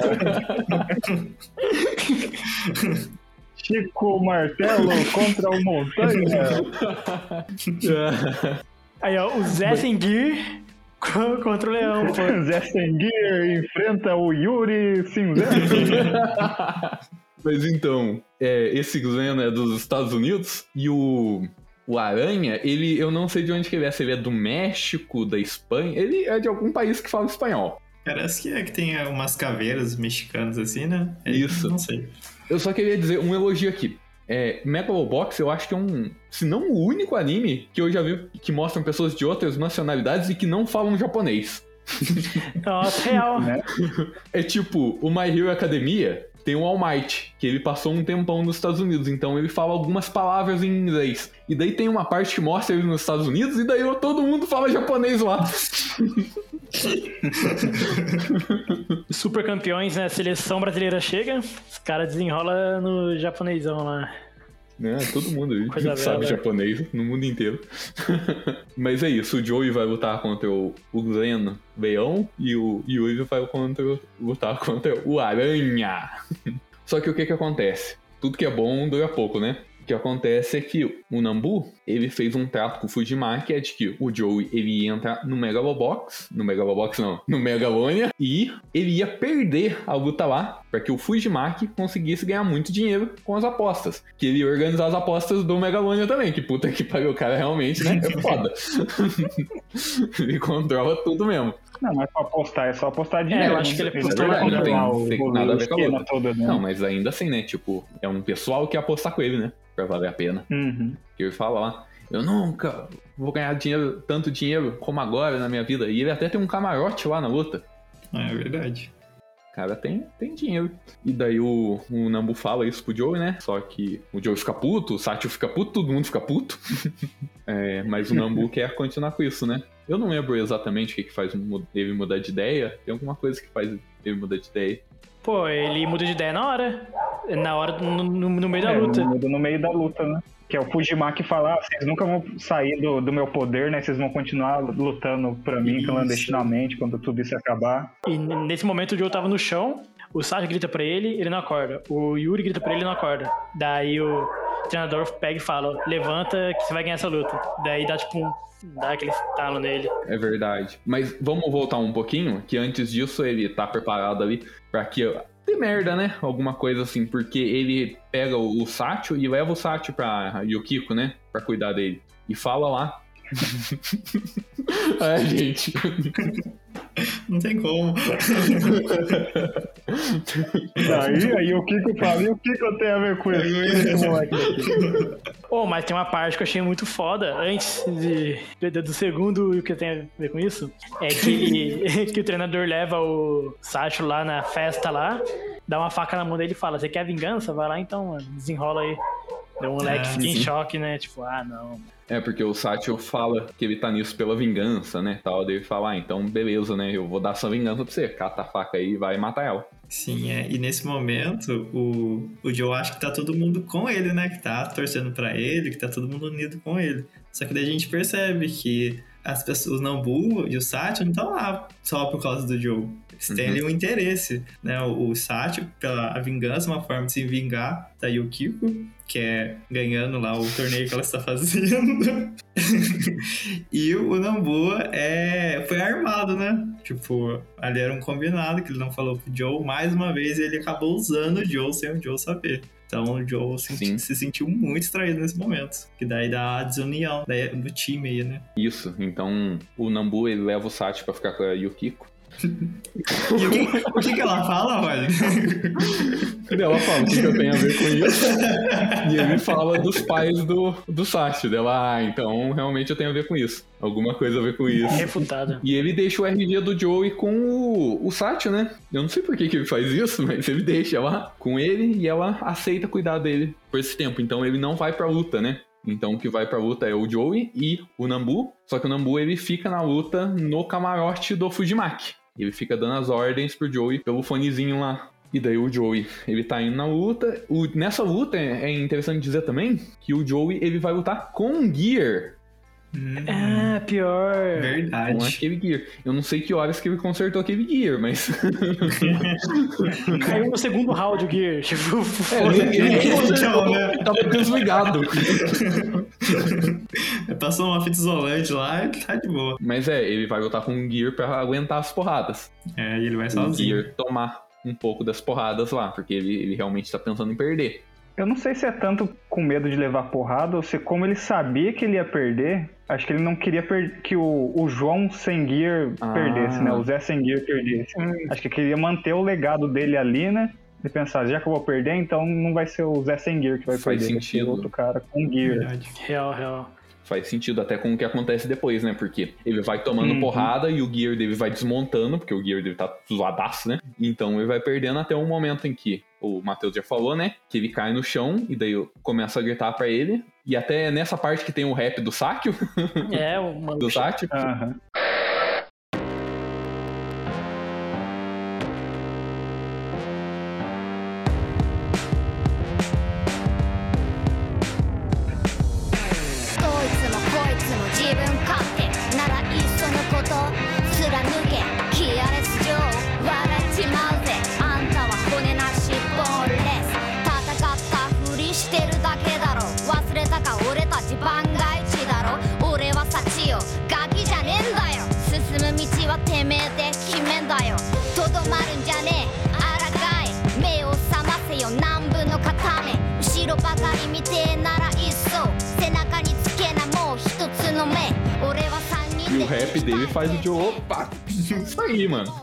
Eu precisava. E ele aparece. Não, mas o rap dele Não, é é antes, não também- é? Até o Yuri desce do camarote, né? O Yuri desce do camarote e vai lá no, Isso. do lado do ringue também. Vai Fala, lado. levanta aí que você ainda vai lutar comigo É, também. é, é só isso aí, porra. Mano, que, que, que luta, né? Tem um Essa cara, é um moleque fazendo rap disso. na rua, um tiozão sendo treinador e saindo no soco com um mafioso lá em cima. Sim, mostrou todas as suas habilidades lá. Mas então a parte boa é que na hora que o Joey vai levantar, ele levanta, mas o gear dele vai caindo, né? Então ele levanta e ele tá sem gear. Daí ele começa que ele caiu como o. Joe Gear. Não, não é Joe gear. é o Junk Dog, né? Ele caiu como Junk Dog e ele se levanta como Zé o Singer. Joey sem gear. O Zé sem gear. Isso, exatamente. O Zé sem gear. Isso é muito bom se na tradução né, eles colocassem Zé sem gear. Maravilhoso. E daí nessa parte é, é como ele é como um cavaleiro do zodíaco que quando tiver armadura ele fica extremamente poderoso, fica 100 vezes mais forte e ele acaba com o cara do leão. E ele ganha a luta. Ah, porque ele ganhou da inteligência artificial no, no último, né? Então, pô. Leão, quem né? ganhar de um computador uma máquina, né? Essa é, É, mas- fodão mesmo. Porra, o cara lá tinha duas vezes o tamanho dele. Mano, se você, se você consegue enganar a Alexa, mano, você consegue fugir de qualquer leão. É verdade, Tem dilema da vida, pô. Mas então, mas é justamente isso, né? Ele está enfrentando o rei da selva ali. Ele consegue ganhar o do rei da selva. E o último desafio que sobra pra ele é o Yuri, que seria o lobo, né? Que é um, o espelho dele, digamos assim. Melhor versão. Não melhor versão, mas você entende, é um, é um espelho dele. É o Coringa dele, mano. Isso é o coringa dele. É, todo Batman precisa de um Coringa, né? A gente nem falou, o Yuri luta contra o Spider lá. O Yuri detona o Spider e é isso aí. Coitado, eu, eu achei ele mó, mó da hora o personagem. Pá, assim, chega lá, o, o Yuri, ah, não, quero lutar agora. Então, dois socos no mano e já era. Pô, e uma coisa que eu achei muito foda nessas finais aí, o campeonato foi meio bosta, né? Porque foi uma semifinal direto, mas cada um teve a sua abertura, pá, aquele negócio, tipo, aquela marquinha registrada, assim, achei da hora, tá ligado? Pique da WWE. A entrada. Não, só queria dizer que, tipo, o cara do Leão tem uma super entrada aí, que ele entra no carro em cima, papapá. O cara do, do Aranha também tem uma super entrada com uma música própria. E daí o do Yuri é a entrada mais sem graça do mundo, com a É. música do próprio anime, sabe? Nem toca, e é só ele ó, entrando assim, papapá, sem ninguém. É E a, verdade. do, e a do Zé também, pô. Ele, ele, ele vai sozinho, depois vem uma criança ali.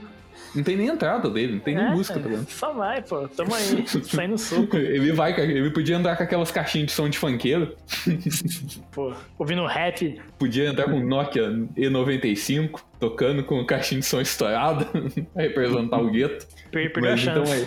Mas esse lance do Yuri é meio que aquilo não fazia muita diferença pra ele estar ali, né? Ele tava seguindo o sonho de outra pessoa, né? Não era aquilo meio que ele queria, então. Exatamente. Até tem um momento que fala, ele fala, né? Ah, porque eu- agora eu achei o meu oponente da geração, agora eu tenho alguém que eu quero derrotar de verdade, que é o, o Zé Senguir, né? Então, todas as outras lutas dele era tipo qualquer coisa, eu vou lá porque não tem mais nada pra fazer. Uhum. Sim. Exatamente. E isso que vai acontecer pra próxima luta. Porque nessa luta, meio que o Joey se livra das amarras dele, né? Que era o Nambu usando ele antes. Então ele tava lutando por causa do Nambu ali, porque o Nambu colocou ele lá. Mas na última luta ele se livra, entre aspas, do Nambu. Apesar do Nambu estar com ele, ele não tem mais esse negócio, né? Ele não tem que obedecer o Nambu. Agora ele tá por ele ali.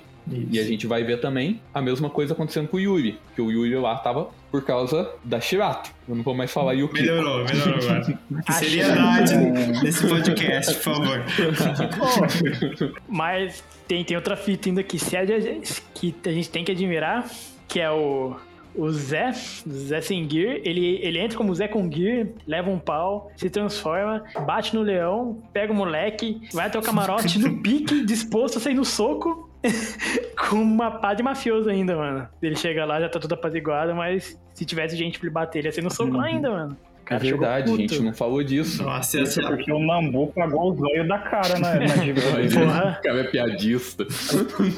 O zoio, né, no singular, porque só tinha um. nossa, e o Nambu fez um estrago lá né, na sala. Bateu em todo mundo, quebrou tudo. Caramba. Imagina o Nambu jovem, o que, que ele não fez? Dá um gear pra ele, ele acaba com Até agora, depois de- desse fato que a gente vai comentar. O, não, ele, até cego ele vai ganhar dos caras. Um golpe no Joey. O Joey, Ele é o campeão lá depois, porra. E ele, um golpe, ele derruba o Joey. É, um soquinho na barriga ali já acabou, nem foi na cara, Então, nada. Então, você ver. O mano da perna mecânica destruiu o Joey no soco. Tipo, e nada, mano. O mano vai lá dar um soco na barriga, o, Jo- o Joey desmonta, velho. Esse cara é tipo. Então. Não tem como. Exatamente. Nem o Yui não conseguiu fazer aquilo com o Joey. O Joey cai pro Yui e levanta daqui a pouquinho, sabe? Em uns 15 segundos. No primeiro episódio, né? É. O, o Nambu dá o soco, o Joey vai uma hora pra levantar. Pior. No outro Nem dia, só, mano. armado ele não apanhou desse jeito.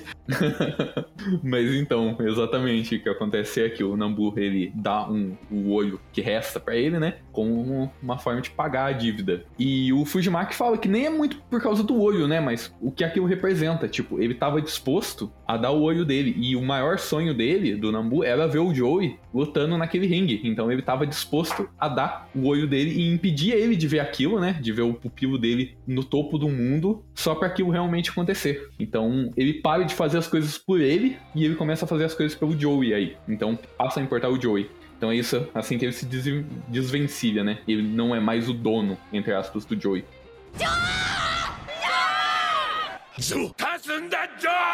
Uma outra fita também que rolou, até antes até, até da luta, foi o encontro que o Joey teve com o Yuri após a luta dele. Porque, tipo assim, eu não, eu não entendi muito bem essa parte, que durante a luta do Joey parecia que ele queria que ele, tipo, ele ia perder, ele aceitou, ah, vou, vou ter que perder. Só que pro Yuri ele, ele tava mal falando, não, mano, eu vou encontrar com você na final, vou ganhar e tal. Então, sei lá, não sei, tipo, se eu perdi alguma coisa ali, eu ter errado, ou sei lá. Porque deu a entender. Uma hora que ele queria ganhar muito, daí do nada, pô, não rola nenhum diálogo nem nada, e ele já tá disposto a perder, tá ligado? Eu não lembro exatamente. é, essa parte aí que fala com o Yuri é. No- Já é depois dele saber que É. o Nambu fez o trato lá, né? Sim, ele já tava é, puto realmente já. eu não sei. Eu Acho que ficou ali sim. Mas falta a iniciativa do Joey tomar as rédeas pra ele mesmo, né? Ele fazer as coisas. Eu acho que ele é meio dependente. Sim, gente, mas essa parte do Nambu eu achei, a, nossa, a parte mais marcante pra mim. Principalmente antes, que até então não sabe muito bem o que vai acontecer. E daí o Fujimaki começa a comer aquele peixe, começa a descolar o olho do peixe. Eu falei, ai meu Deus do céu, não é possível que ele vai arrancar o olho do. Eu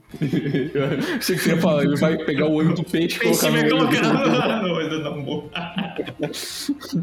Daí é, acontece a luta tudo, igual o Matheus falou, daí ele chega lá na, na sala e tá tudo calmo. Daí você pensa, pronto, já, já era, né? Aconteceu alguma coisa, ninguém ia estar calmo daquele jeito. Daí você vê, nossa, cara, eu fiquei muito emocionado. Achei bem pesado mesmo essa parte. E dele não poder ver o campeão, né? O Joe, nem ser campeão, mas ter a, ali no Megalônia, no final, na final ali, e não poder ver isso, achei bem tenso mesmo. Uhum. Mano, é, alguém me explica o que os animes têm é, com remoção de olho? Porque parece que a coisa mais, tipo, a coisa mais suave do mundo, né? No Naruto, o cara fica de olho assim, ah, pega o meu que eu pego o seu, aí Não, o cara tira o olho, fica suave. Ah, ali é diferente do Naruto. Não, ali o cara realmente arranca o olho. O olho não é tão difícil de arrancar. Começa por aí.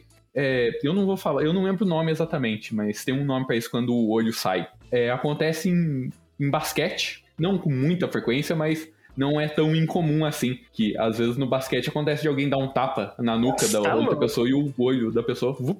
Pescotapa aí, né, no ensino médio também, pô. Pescotapa. Louco, ensino médio aconteceu isso. Caraca, que ensino médio seu que foi esse? É violento, pô. Meu, Deus. Sorte que a gente tem a proteção, né? Os óculos, daí para no, no óculos a gente consegue retornar aí. Volta ao a contrário. sua origem. É, né? Ai, ai. Que horror.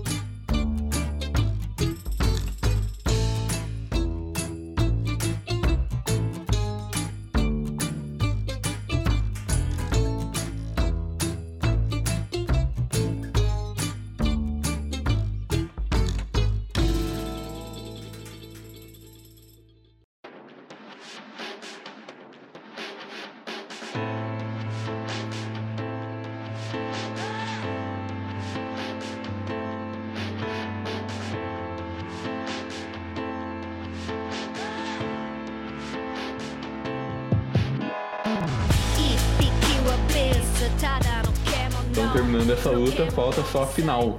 E daí, quando o Yui vê essa luta aí, né? Ele resolve que ele também vai é, tomar frente na vida dele. Ele vai parar de fazer as coisas pelos outros, né? Então ele vai até o Mikio e fala pra ele ajudar com ele, né? Ele fala pra Shirato que ele vai tirar o Gear. E o Mikio vai fazer isso pra ele, né? E a Shirato fala, não. eu achei que vocês iam falar, ah, e o que que eu tenho a ver com isso, né? Mas dessa vez não. Ela não fala o que que eu tenho a ver com isso. Ela se preocupa mesmo. Ela fica, meu Deus, mas você vai jogar todo o nosso por fora. Nosso sonho. Aí ele até fala, né? Não, é o seu sonho. Meu sonho é outra coisa. Ele fala, o Gear já tá vendido. É, deixa eu, eu viver aí. Eu acho legal, porque esse é um anime que tem uma pessoa que é uma dona de uma empresa assim e ela não é a vilã, sabe? Né, Matheus? O que, que você acha disso? Ah, não. Ela é cuzona, porém, ela não, ela não é vilã. Ela quer vender o produto dela. Eu acho ela cuzona. Ah, não, personalidade dela. Tipo, é uma pessoa que acha superior e tal. Tipo, no ponto de vista do Joe, mas ela não é vilã. Ela quer então, ficar tanto rica. é, que, tanto é que o Satchel, ele deixa cair o RG do Joey lá na casa dela e ela pega o RG. E eu fiquei pensando, ah, ela vai usar isso pra, Validar a final. pra invalidar a final, pra subornar o Joey, alguma coisa assim, sabe? E acaba que não, ela não faz isso. Que mostra que, tipo, ah, não, beleza, sabe? Ela vai até entrega o. Pô, mas eu acho que é mais pelo Yuri, volta tá ligado? Joe, né? Eu acho que é mais pelo Yuri do que pelo Joey. Não, com certeza, com certeza. É porque ela tem uma relação ali com o Yuri que vai além da relação profissional. Uhum. Isso é visível. Mano, Não, e... não tô falando. Eu também não tô falando nada.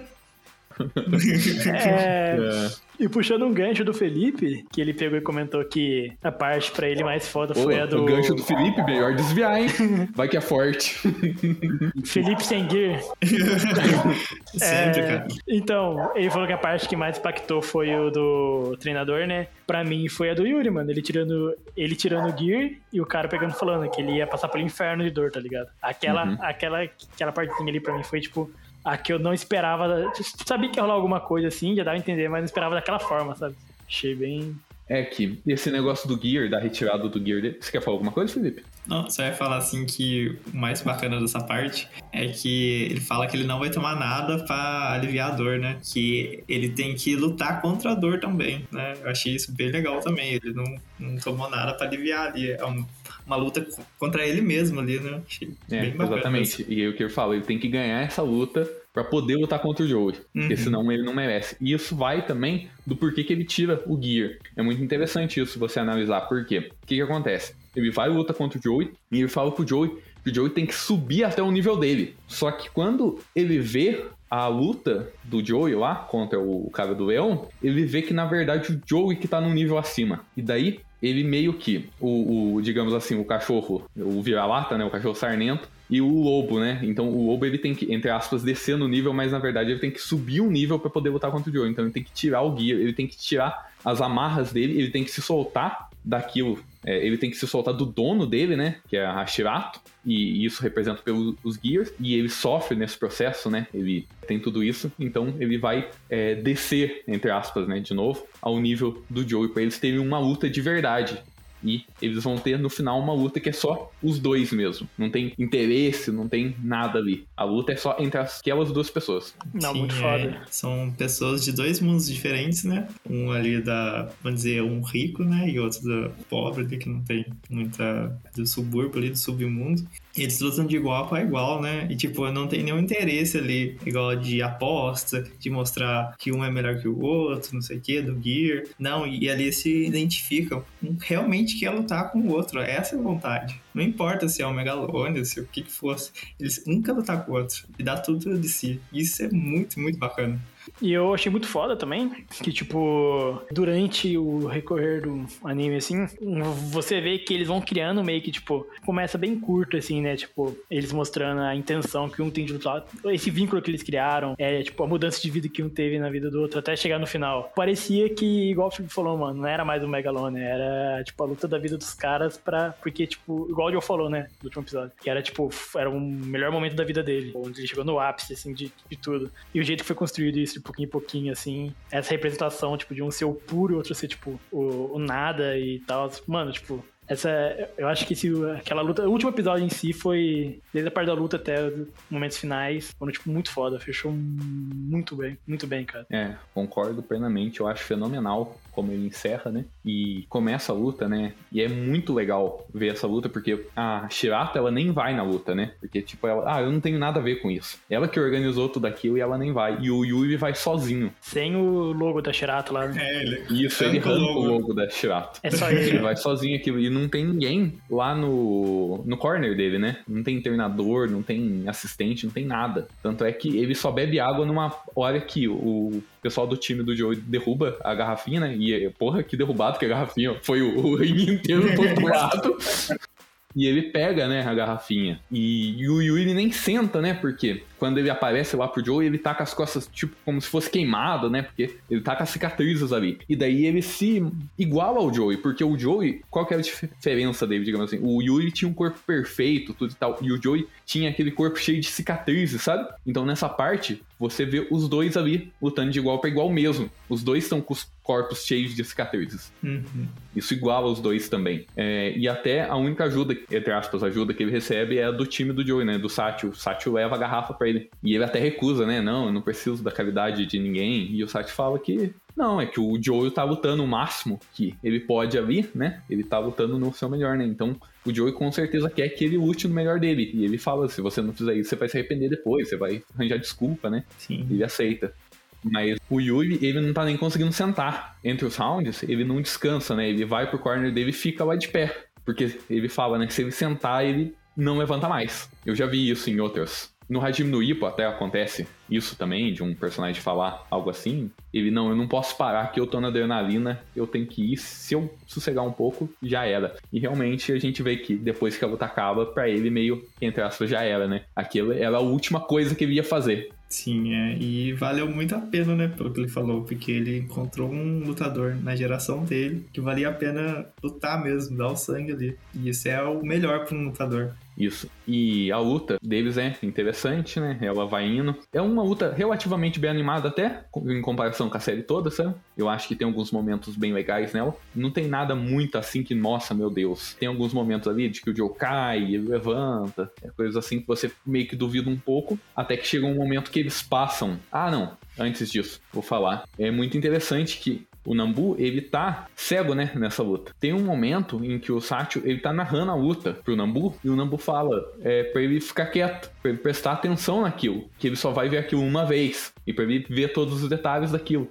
É pra ele prestar atenção naquela luta, sabe? Que aquilo realmente, eles estão vivendo um momento histórico. E ele tá com as mãos no ringue, né? E ele começa a chorar, porque é tudo que ele queria ali, se tornando realidade. É muito triste, né? Que ele não consiga ver aquilo, mas eu acho que ele não tá chorando de tristeza por não conseguir ver o momento, mas chorando de felicidade por estar ali vivenciando aquele momento de alguma forma. Real. Sim, é verdade. Ele até fala que ele consegue imaginar, né, só pela a vibração ali, consegue imaginar como é que tá sendo a luta. E, mano, do- dois detalhes, não focando no final, mas que eu acho que ajuda a compor esse final. É. Um que é a ajuda que o. Que a equipe do Joe tem, né? Do cara que foi debilitado, do soldado lá, que era ex-pupilo do treinador. E eu achei muito da hora aquilo lá, porque, tipo, tava, tava, tava todo mundo feliz ali. Era, eu acho que era, tipo, meio que o momento máximo, assim, da equipe. E meio que passou, tipo, ah, vai dar bom esse negócio. E outra coisa, que não só os lutadores são representados por animais, né? O treinador, ele é o escorpião. Isso. E, e durante a jornada toda tem, né? Tipo, meio que aquela história de que, ah, se você é um vira-lata, você é um escorpião, você nunca vai conseguir mudar a sua essência. E todos, entre aspas, os animais, ele conseguem meio que, tipo, quebrar, né, meio que esse rótulo que eles recebem como se fosse de um de um animal, tá ligado? E essa parte quando ele falou dele chorar, tipo, o momento que ele entrega o olho dele e meio que faz isso daí já é, tipo, que ele quebrou esse parado. Não, não, não sou mais escorpião, tá ligado? Agora eu sou um cara que quer ver o mano ganhar esse torneio e é isso. Eu achei É. muito foda. Eu acho que é muito disso mesmo, né? É um dos temas, de a gente ir contra a nossa natureza, não ter isso de nosso destino tá pré-determinado. O Joey, ele não tem que ser aquilo que eles achavam que ele tinha que ser. Até na abertura, tem uma parte em que o, o cachorro, né, ele tá passando por uma, em cima de uma placa, a placa tá caída assim, falando via de mão única, né, e apontando pra um lado. E ele pisa na placa e vai pro outro lado. E eu acho que isso é dizendo que, tipo, ele não vai seguir o que a sociedade espera dele. Ele não vai ser aquela pessoa, ele vai contra isso. E daí até um momento na luta também, né? O Joey, ele não tá muito legal na luta e o Nambu tem uma conversa com ele, né? E pergunta pra ele, né, quem que ele é. E daí o Joey, nessa parte, ele fala, não, eu sou o Joey, que não importa quem ele era antes. Agora ele é o Joey. O que importa é o que tá acontecendo ali naquele momento. E o que vai vir pra frente, né? Ele vai fazer o próprio futuro dele. Hum, sim. E, mano, uma fita que eu achei da hora também é que o Felipe mencionou que o único cara que mostra um pouco mais a história dele é o. Como é o nome dele, mesmo? É Aragaki. o Aragaki. Aragaki. O Aragaki, ele, ele é o único que tem um background, assim, porque precisa, né? O personagem dele, acho que é o único que tem essa maior necessidade. E mesmo sem o background de todas as pessoas, o Yuri tem um pouco também, mas, tipo, a gente só vê ele sem o Gear, não aprofunda nada. Ele tem um flashback, que é um mesmo flashback que o Joey tem. Que ele tem um flashback dele conhecendo a Sherato e o Joey tem um flashback dele conhecendo Nambu. Sim. É o mesmo flashback pros dois. E a exatamente diferença de mesma local coisa. dos dois, de como Uhum. foi. É. Sim. Você vê a diferença, o nível, né? É de Sim. onde cada um começou. E, mano, eu achei da hora que esse anime ele conseguiu fazer você. Tipo assim, pelo menos eu tive um apego por alguns personagens, gostei. E não precisou de muita explicação, não precisou de muita coisa, tá ligado? Tipo, achei, achei muito interessante, cara, a abordagem que eles fizeram, assim. Tem muito personagem que, que, que eu gostei real, assim. Que, tipo, gostei de uma forma equivalente a. a animes e mangás bem, tipo, bem maiores assim, e precisou o quê? De cinco episódios pra fazer o caralho, mano. Esse maluco é muito foda. Achei muito da hora essa sacada. É, Wanderson, você tá bem quietinho aí? Você não quer comentar nada? Não, eu acho que esse legal, legal que esse final ele mostra que o anime sempre foi sobre boxe, né? Porque não importa o gear, né? Porque os dois estão sem gear lutando ali, toda a jornada do, do Zé sem gear, né? Ele tá mostrando que o gear não importa, que o que importa é o boxe mesmo. Tem toda a trajetória dele, ah, tem que dividir o peso, mostra o treinamento, então eu acho muito legal esse final. Como a construção do anime todo é feita, né? Pro final pra falar que é sobre boxe, né? Que o gear não importa nada naquele contexto. É, eles estão no maior campeonato de Megalobox e nenhum dos dois tá Aham. usando gear. É um Exato. negócio, é a maior quebra, assim, de expectativa pro pessoal lá, né? Tipo, o que, que a gente tá vendo, né? Eles estão meio que revolucionando, causando uma revolução, né? O boxe puro. Eu acho que isso é pra transcender. Eu acho que é por isso também que muita gente usa o, o personagem como uma representação de revoluções trabalhistas e coisas e tal, assim, porque ele tá causando uma revolução mesmo que no boxe, mas aquilo eu acho que pode ser visto em coisas maiores, né? Porque ele tá tendo uma revolução ali própria, né? Porque ele tá sendo um cara que tá vindo de lugar nenhum, que ninguém espera nada, que ele nem pode lutar lá, e ele tá conseguindo aquilo, né? É. Mas agora eu acho que a gente pode ir mais pro final da luta, né? E falar do que, que acontece, que é, eles vão lutando, os rounds vão passando, até que eles chegam, se eu não me engano, no 13 terceiro round, e eles quebram um recorde dos rounds que Sim. já se conseguiram, né? E no Megalobox, como eu já falei antes, o Megalobox ele não tem um número máximo de rounds. Ele vai até os lutadores aguentarem. E daí quando começa esse round, eles começam a se bater e em um determinado momento eles um dá um soco no outro junto assim, a tela para assim, congela e corta pra depois da luta. Isso daí é uma coisa um pouco é, que causa um, um pouco de polêmica, não polêmica assim, mas é uma coisa que muita gente não gosta, né? Porque o anime ele não mostra o final da luta contra o Joey e o Yuri. Mas já corta pra depois daquilo, né? Que mostra o que aconteceu, que o Yuri ficou na cadeira de rodas tal, e que o Joey Tá vivo ainda, né? O Joey tá vivo morreu. Aquela história lá de ainda está vivo, ainda tá vivo. Ele tá mais vivo que nunca, dan dançando Sim, na beira né? da É, praia. essa ali, ó. parte de dançar assim, né? Que ele para no meio do nada e daí ele faz é, um- uma pose tipo de, de guarda, né? Só que daí ele começa a dançar, né? Que você acha que ele vai dar uns socos assim, assim como ele fez lá no começo do anime, no primeiro episódio, que ele para a moto dele e ele começa a socar. Não, agora ele tá dançando porque ele, entre aspas, passou dessa fase, né? A vida dele continua também. Mas acaba não mostrando o final da luta. E que mostra que eu acho que, diferente do que o Vandinho falou, não é só sobre boxe o anime, sabe? Não é o foco principal. Eu acho que o foco principal tá nos personagens. E claro que o boxe é sobre esses personagens no boxe, eu concordo plenamente. O boxe que move tudo. Mas é que eles chegaram num ponto ali em que os dois estavam satisfeitos com aquilo, sabe? Não importava quem ia ganhar ou quem ia perder. Acho que um de vocês já tinha falado isso, né? Não importava. Então não importa pra gente ver o final da luta. É Sim. o que eu penso, pelo menos, sabe? Até o final que fosse, que eles mostrassem, eu acho que ia ser anticlimático. Porque a gente tava se importando com aqueles dois personagens, sabe? E Sim. ver o Yuri caído no chão e não conseguindo levantar, não acho que faria nenhum benefício pra história, sabe? Não, achei muito foda o final. Tipo, a galera comemora. Você fica feliz vendo aquela comemoração. Tipo, eu fiquei muito, pô, mano, que foda. Tipo, os caras tão juntos ali. É, a galera tipo, montou uma, uma pequena comunidade ali assim. montou o ginásio e tal. E aquela parada, você só sabe que quando você na luta, com uma tela preta e uma frase escrito, tipo, Isso. que o jogo ganhou a luta no 13 terceiro round com contra-ataque. Como sempre. E tipo, pô, eu achei muito foda, porque é igual me apeguei aos dois personagens e não ia ser da hora, tipo, ver um um outro, tipo. Não, não. É verdade. E a gente fica numa, uma curiosidade, né? Que acaba a luta, começa ali os preparativos pra uma festa e tal. E você não sabe o que aconteceu. Parece que o pessoal tá feliz. Daí você vê o Yuri de cadeira de roda, não aparece o Joe até então. Você fala o que aconteceu, né? Hum. Depois aparece o Joe, tudo, e dá esse final aí.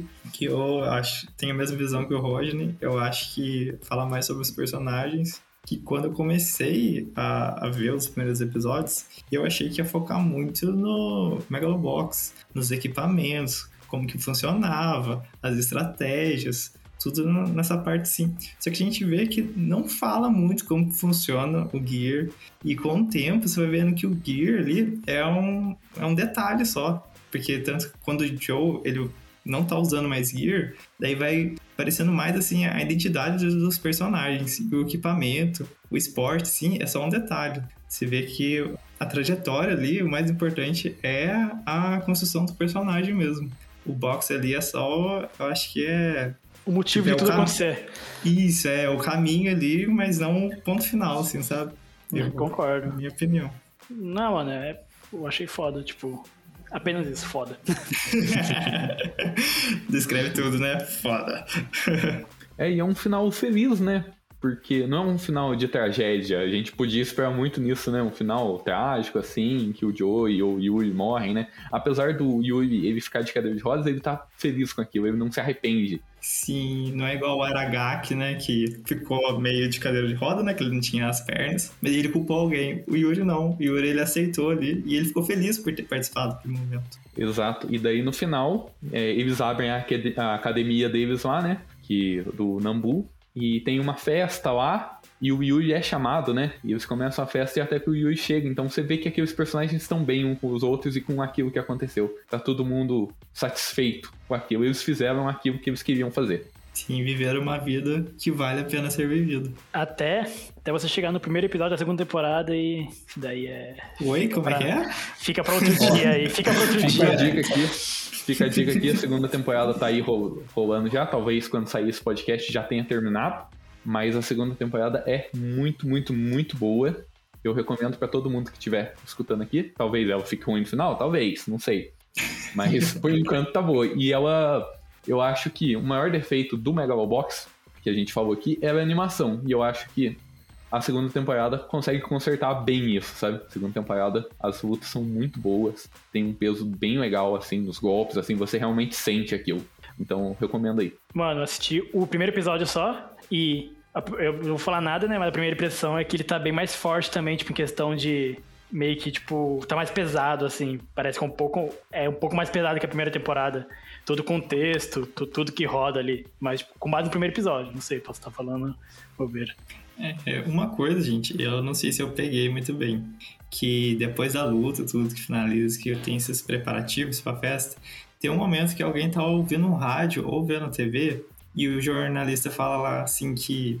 é, que não sabe se vai ter a, a segunda edição do Megalone, porque na- no último torneio que teve, não teve um campeão. E daí o cara vai e desliga a televisão. Não fala mais sobre isso. E daí no final, nas cenas pós-créditos, só fala que o, que o Joe deu um nocaute no Yuri. Mas não fala que é o campeão. Então será que ele não foi considerado um campeão? Talvez por ele não ter identidade, depois usaram isso contra ele. Ele não foi considerado realmente um, um campeão? Pô, Eu achei que Eu ficou não meio sei. no ar isso. Não sei Mas, se na é, segunda não, não, vai não, falar. não, não, eu já entendi. É que não tem um campeão porque o Joey aposenta. Hum, ah, é, não tem um campeão ativo. Ah, Isso. tá, entendi. É por isso que não tem um campeão. Não tem ninguém pra defender só que ele aposenta. Ah, então ele não vai entendi. mais lutar. Ah, então. É, porque eu, eu, eu também fiquei meio pre- bem assim quando, quando o Felipe. Quando eu vi isso daí, eu fiquei meio, pô, mano, como É, assim? tipo, Será que Tem ele não valeu? campeão, né? Oi, última coisa, mano, que, que eu queria falar, que a gente esqueceu de citar, mano. O tiozinho reparador de motos e de gears, cara. Um personagem super legalzinho ali.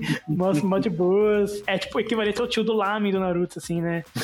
O Mr. Popo. Sim. Sei lá, não, ele é um personagem que aparece pouco, mas ele tem, tem presença, tem carisma. Sim, pô. Sim, é. Muito. né? E- ele ia pro próprio campeão, falava assim: Eu posso apostar em você hoje?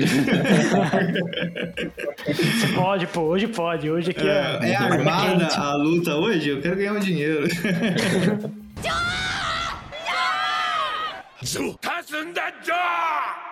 É, Wanderson, antes de começar a gravar, você tinha comentado comigo que você tinha uma coisa sobre o final pra falar. Pam, pam. Ih. Não, é que eu achei que eu não tinha entendido, mas durante o, o podcast eu entendi. O que que era? Não, é quem tinha ganho a luta. Ah, tá. Mas a minha ressalva no finalzinho, acho que pela trajetória do Zé Senguir, eu não sei se a nota de rodapé num, num fundo preto seja o melhor final pra ele. sabe? Talvez se fosse um jornal velho um pôster velho, só comentando que ele ganhou, acho que seria mais, Uhum. mais interessante pra trajetória dele do que simplesmente. Porque acho que talvez perca um pouco né, do, do impacto da trajetória dele, dele ter se tornado um campeão passando por tudo que ele passou, né? É, que eu acho. Eu, eu entendo o que você diz, mas eu acho que é, no final ele acaba não se importando muito com isso. Que ele tava ali só pela luta com o Yuri em específico. E mesmo o resultado não era tão importante, por isso que não mostra. E ele não importa muito com o que acontece depois disso. Acho que até por ele ganhar e se aposentar, sabe? Ele tinha condições de continuar lutando. Ele Pô. tinha condições físicas de continuar. Mas mesmo assim, Sim, mas acho que ter- poderia ser um, um- como eu disse, não, um jornal velho, uma, um Ah, sim, recorte sim. velho, não podia ser algo muito grandioso, né? O primeiro episódio, tipo assim, meio que mostra, tá ligado? O que rolou, porque a gente viu o núcleo do Joe.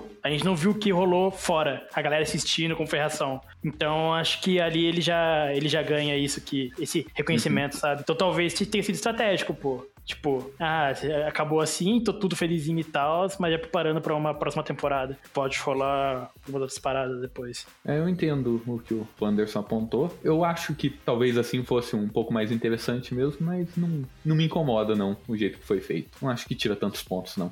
Eu, eu fiquei feliz. Eu fiquei realmente, tipo, estado de espírito feliz, assim, vendo aquele, a galerinha festejando, assim, pá. Pô, legal.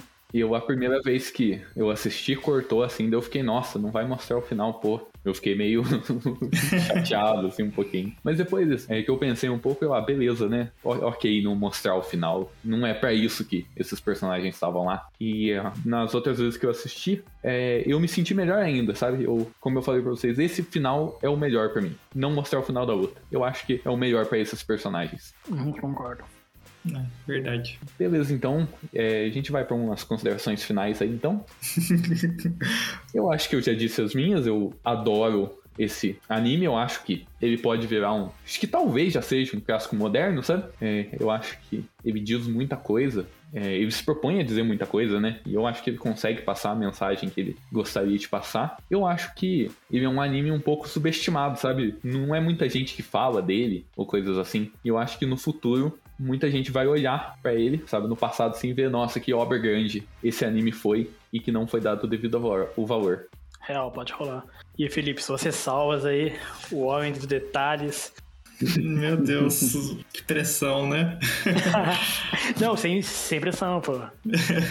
Eu vou sem gear, tá, gente? É...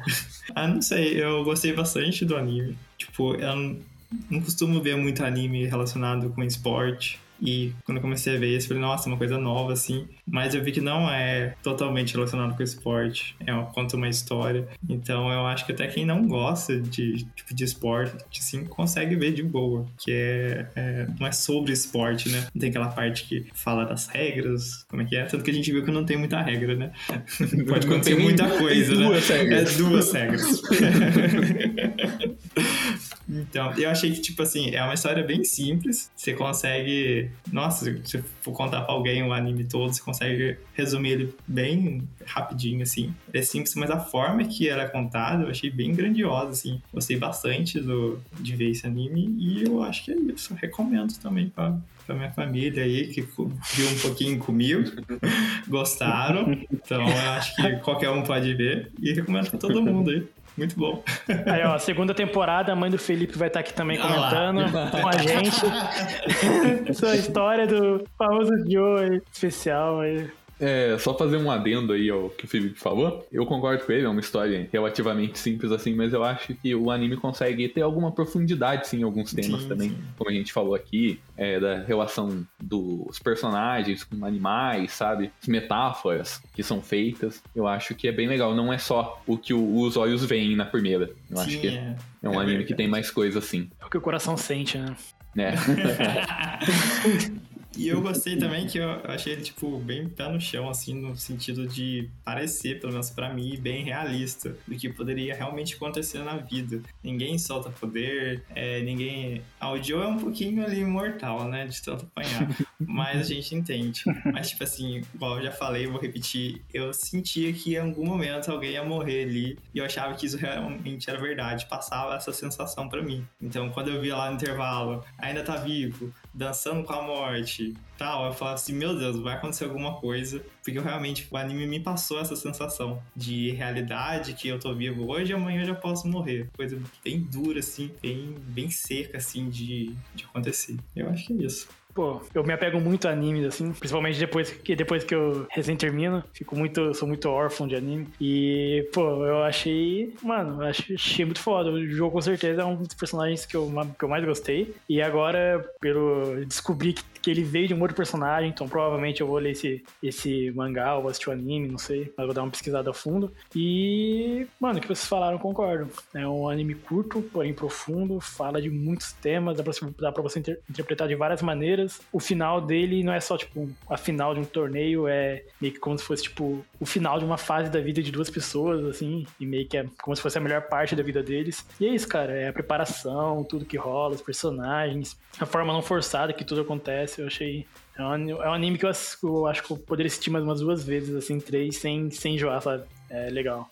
É, Wanderson, vai, critica aí. Pô, Não, não vou criticar, não. Acho que eu que sou morto por dentro. Né? Mas pegando o gancho no que o Matheus e o Felipe falaram, né? Eu acho que o legal é que o anime é pé no chão, né? Ele, ele mostra as coisas reais, ele não tenta ser forçado, não tenta pôr poderzinho, não tenta fazer nada. Ele consegue fazer você se envolver com os personagens, mesmo contando muito pouco sobre eles, né? Então, você tem um carinho especial por todos ali, pela história em si, né? Não- Eu acho que 10-10. Ô, louco! 10, 10. Olha só, quem diria? E com essa a gente. inventar uma escala pro nosso podcast hoje. inventar um Esse é um, um bom encerramento aí pro nosso podcast. Caraca. 10, 10. Muito bom. É, e quem sabe, gente, a gente tem um, um podcast sobre o- a segunda temporada? Nomad Megalobox 2? Será que vamos ter? Será que não vamos ter? Vamos ter que esperar o Felipe assistir, né?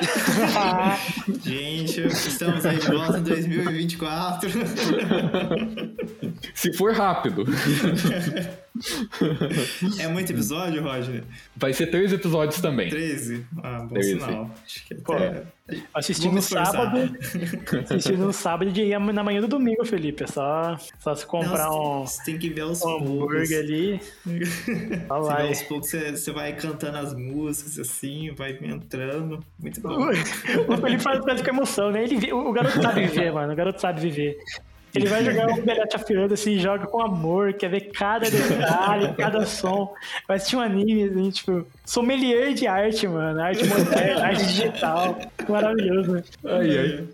Eu só queria comentar uma coisa que eu esqueci de dar o aviso de spoiler no começo do podcast. Ah, é bom dar no final. Boa. Então, se você tá escutando até aqui e não percebeu, tem spoiler. Desculpa. Tchau.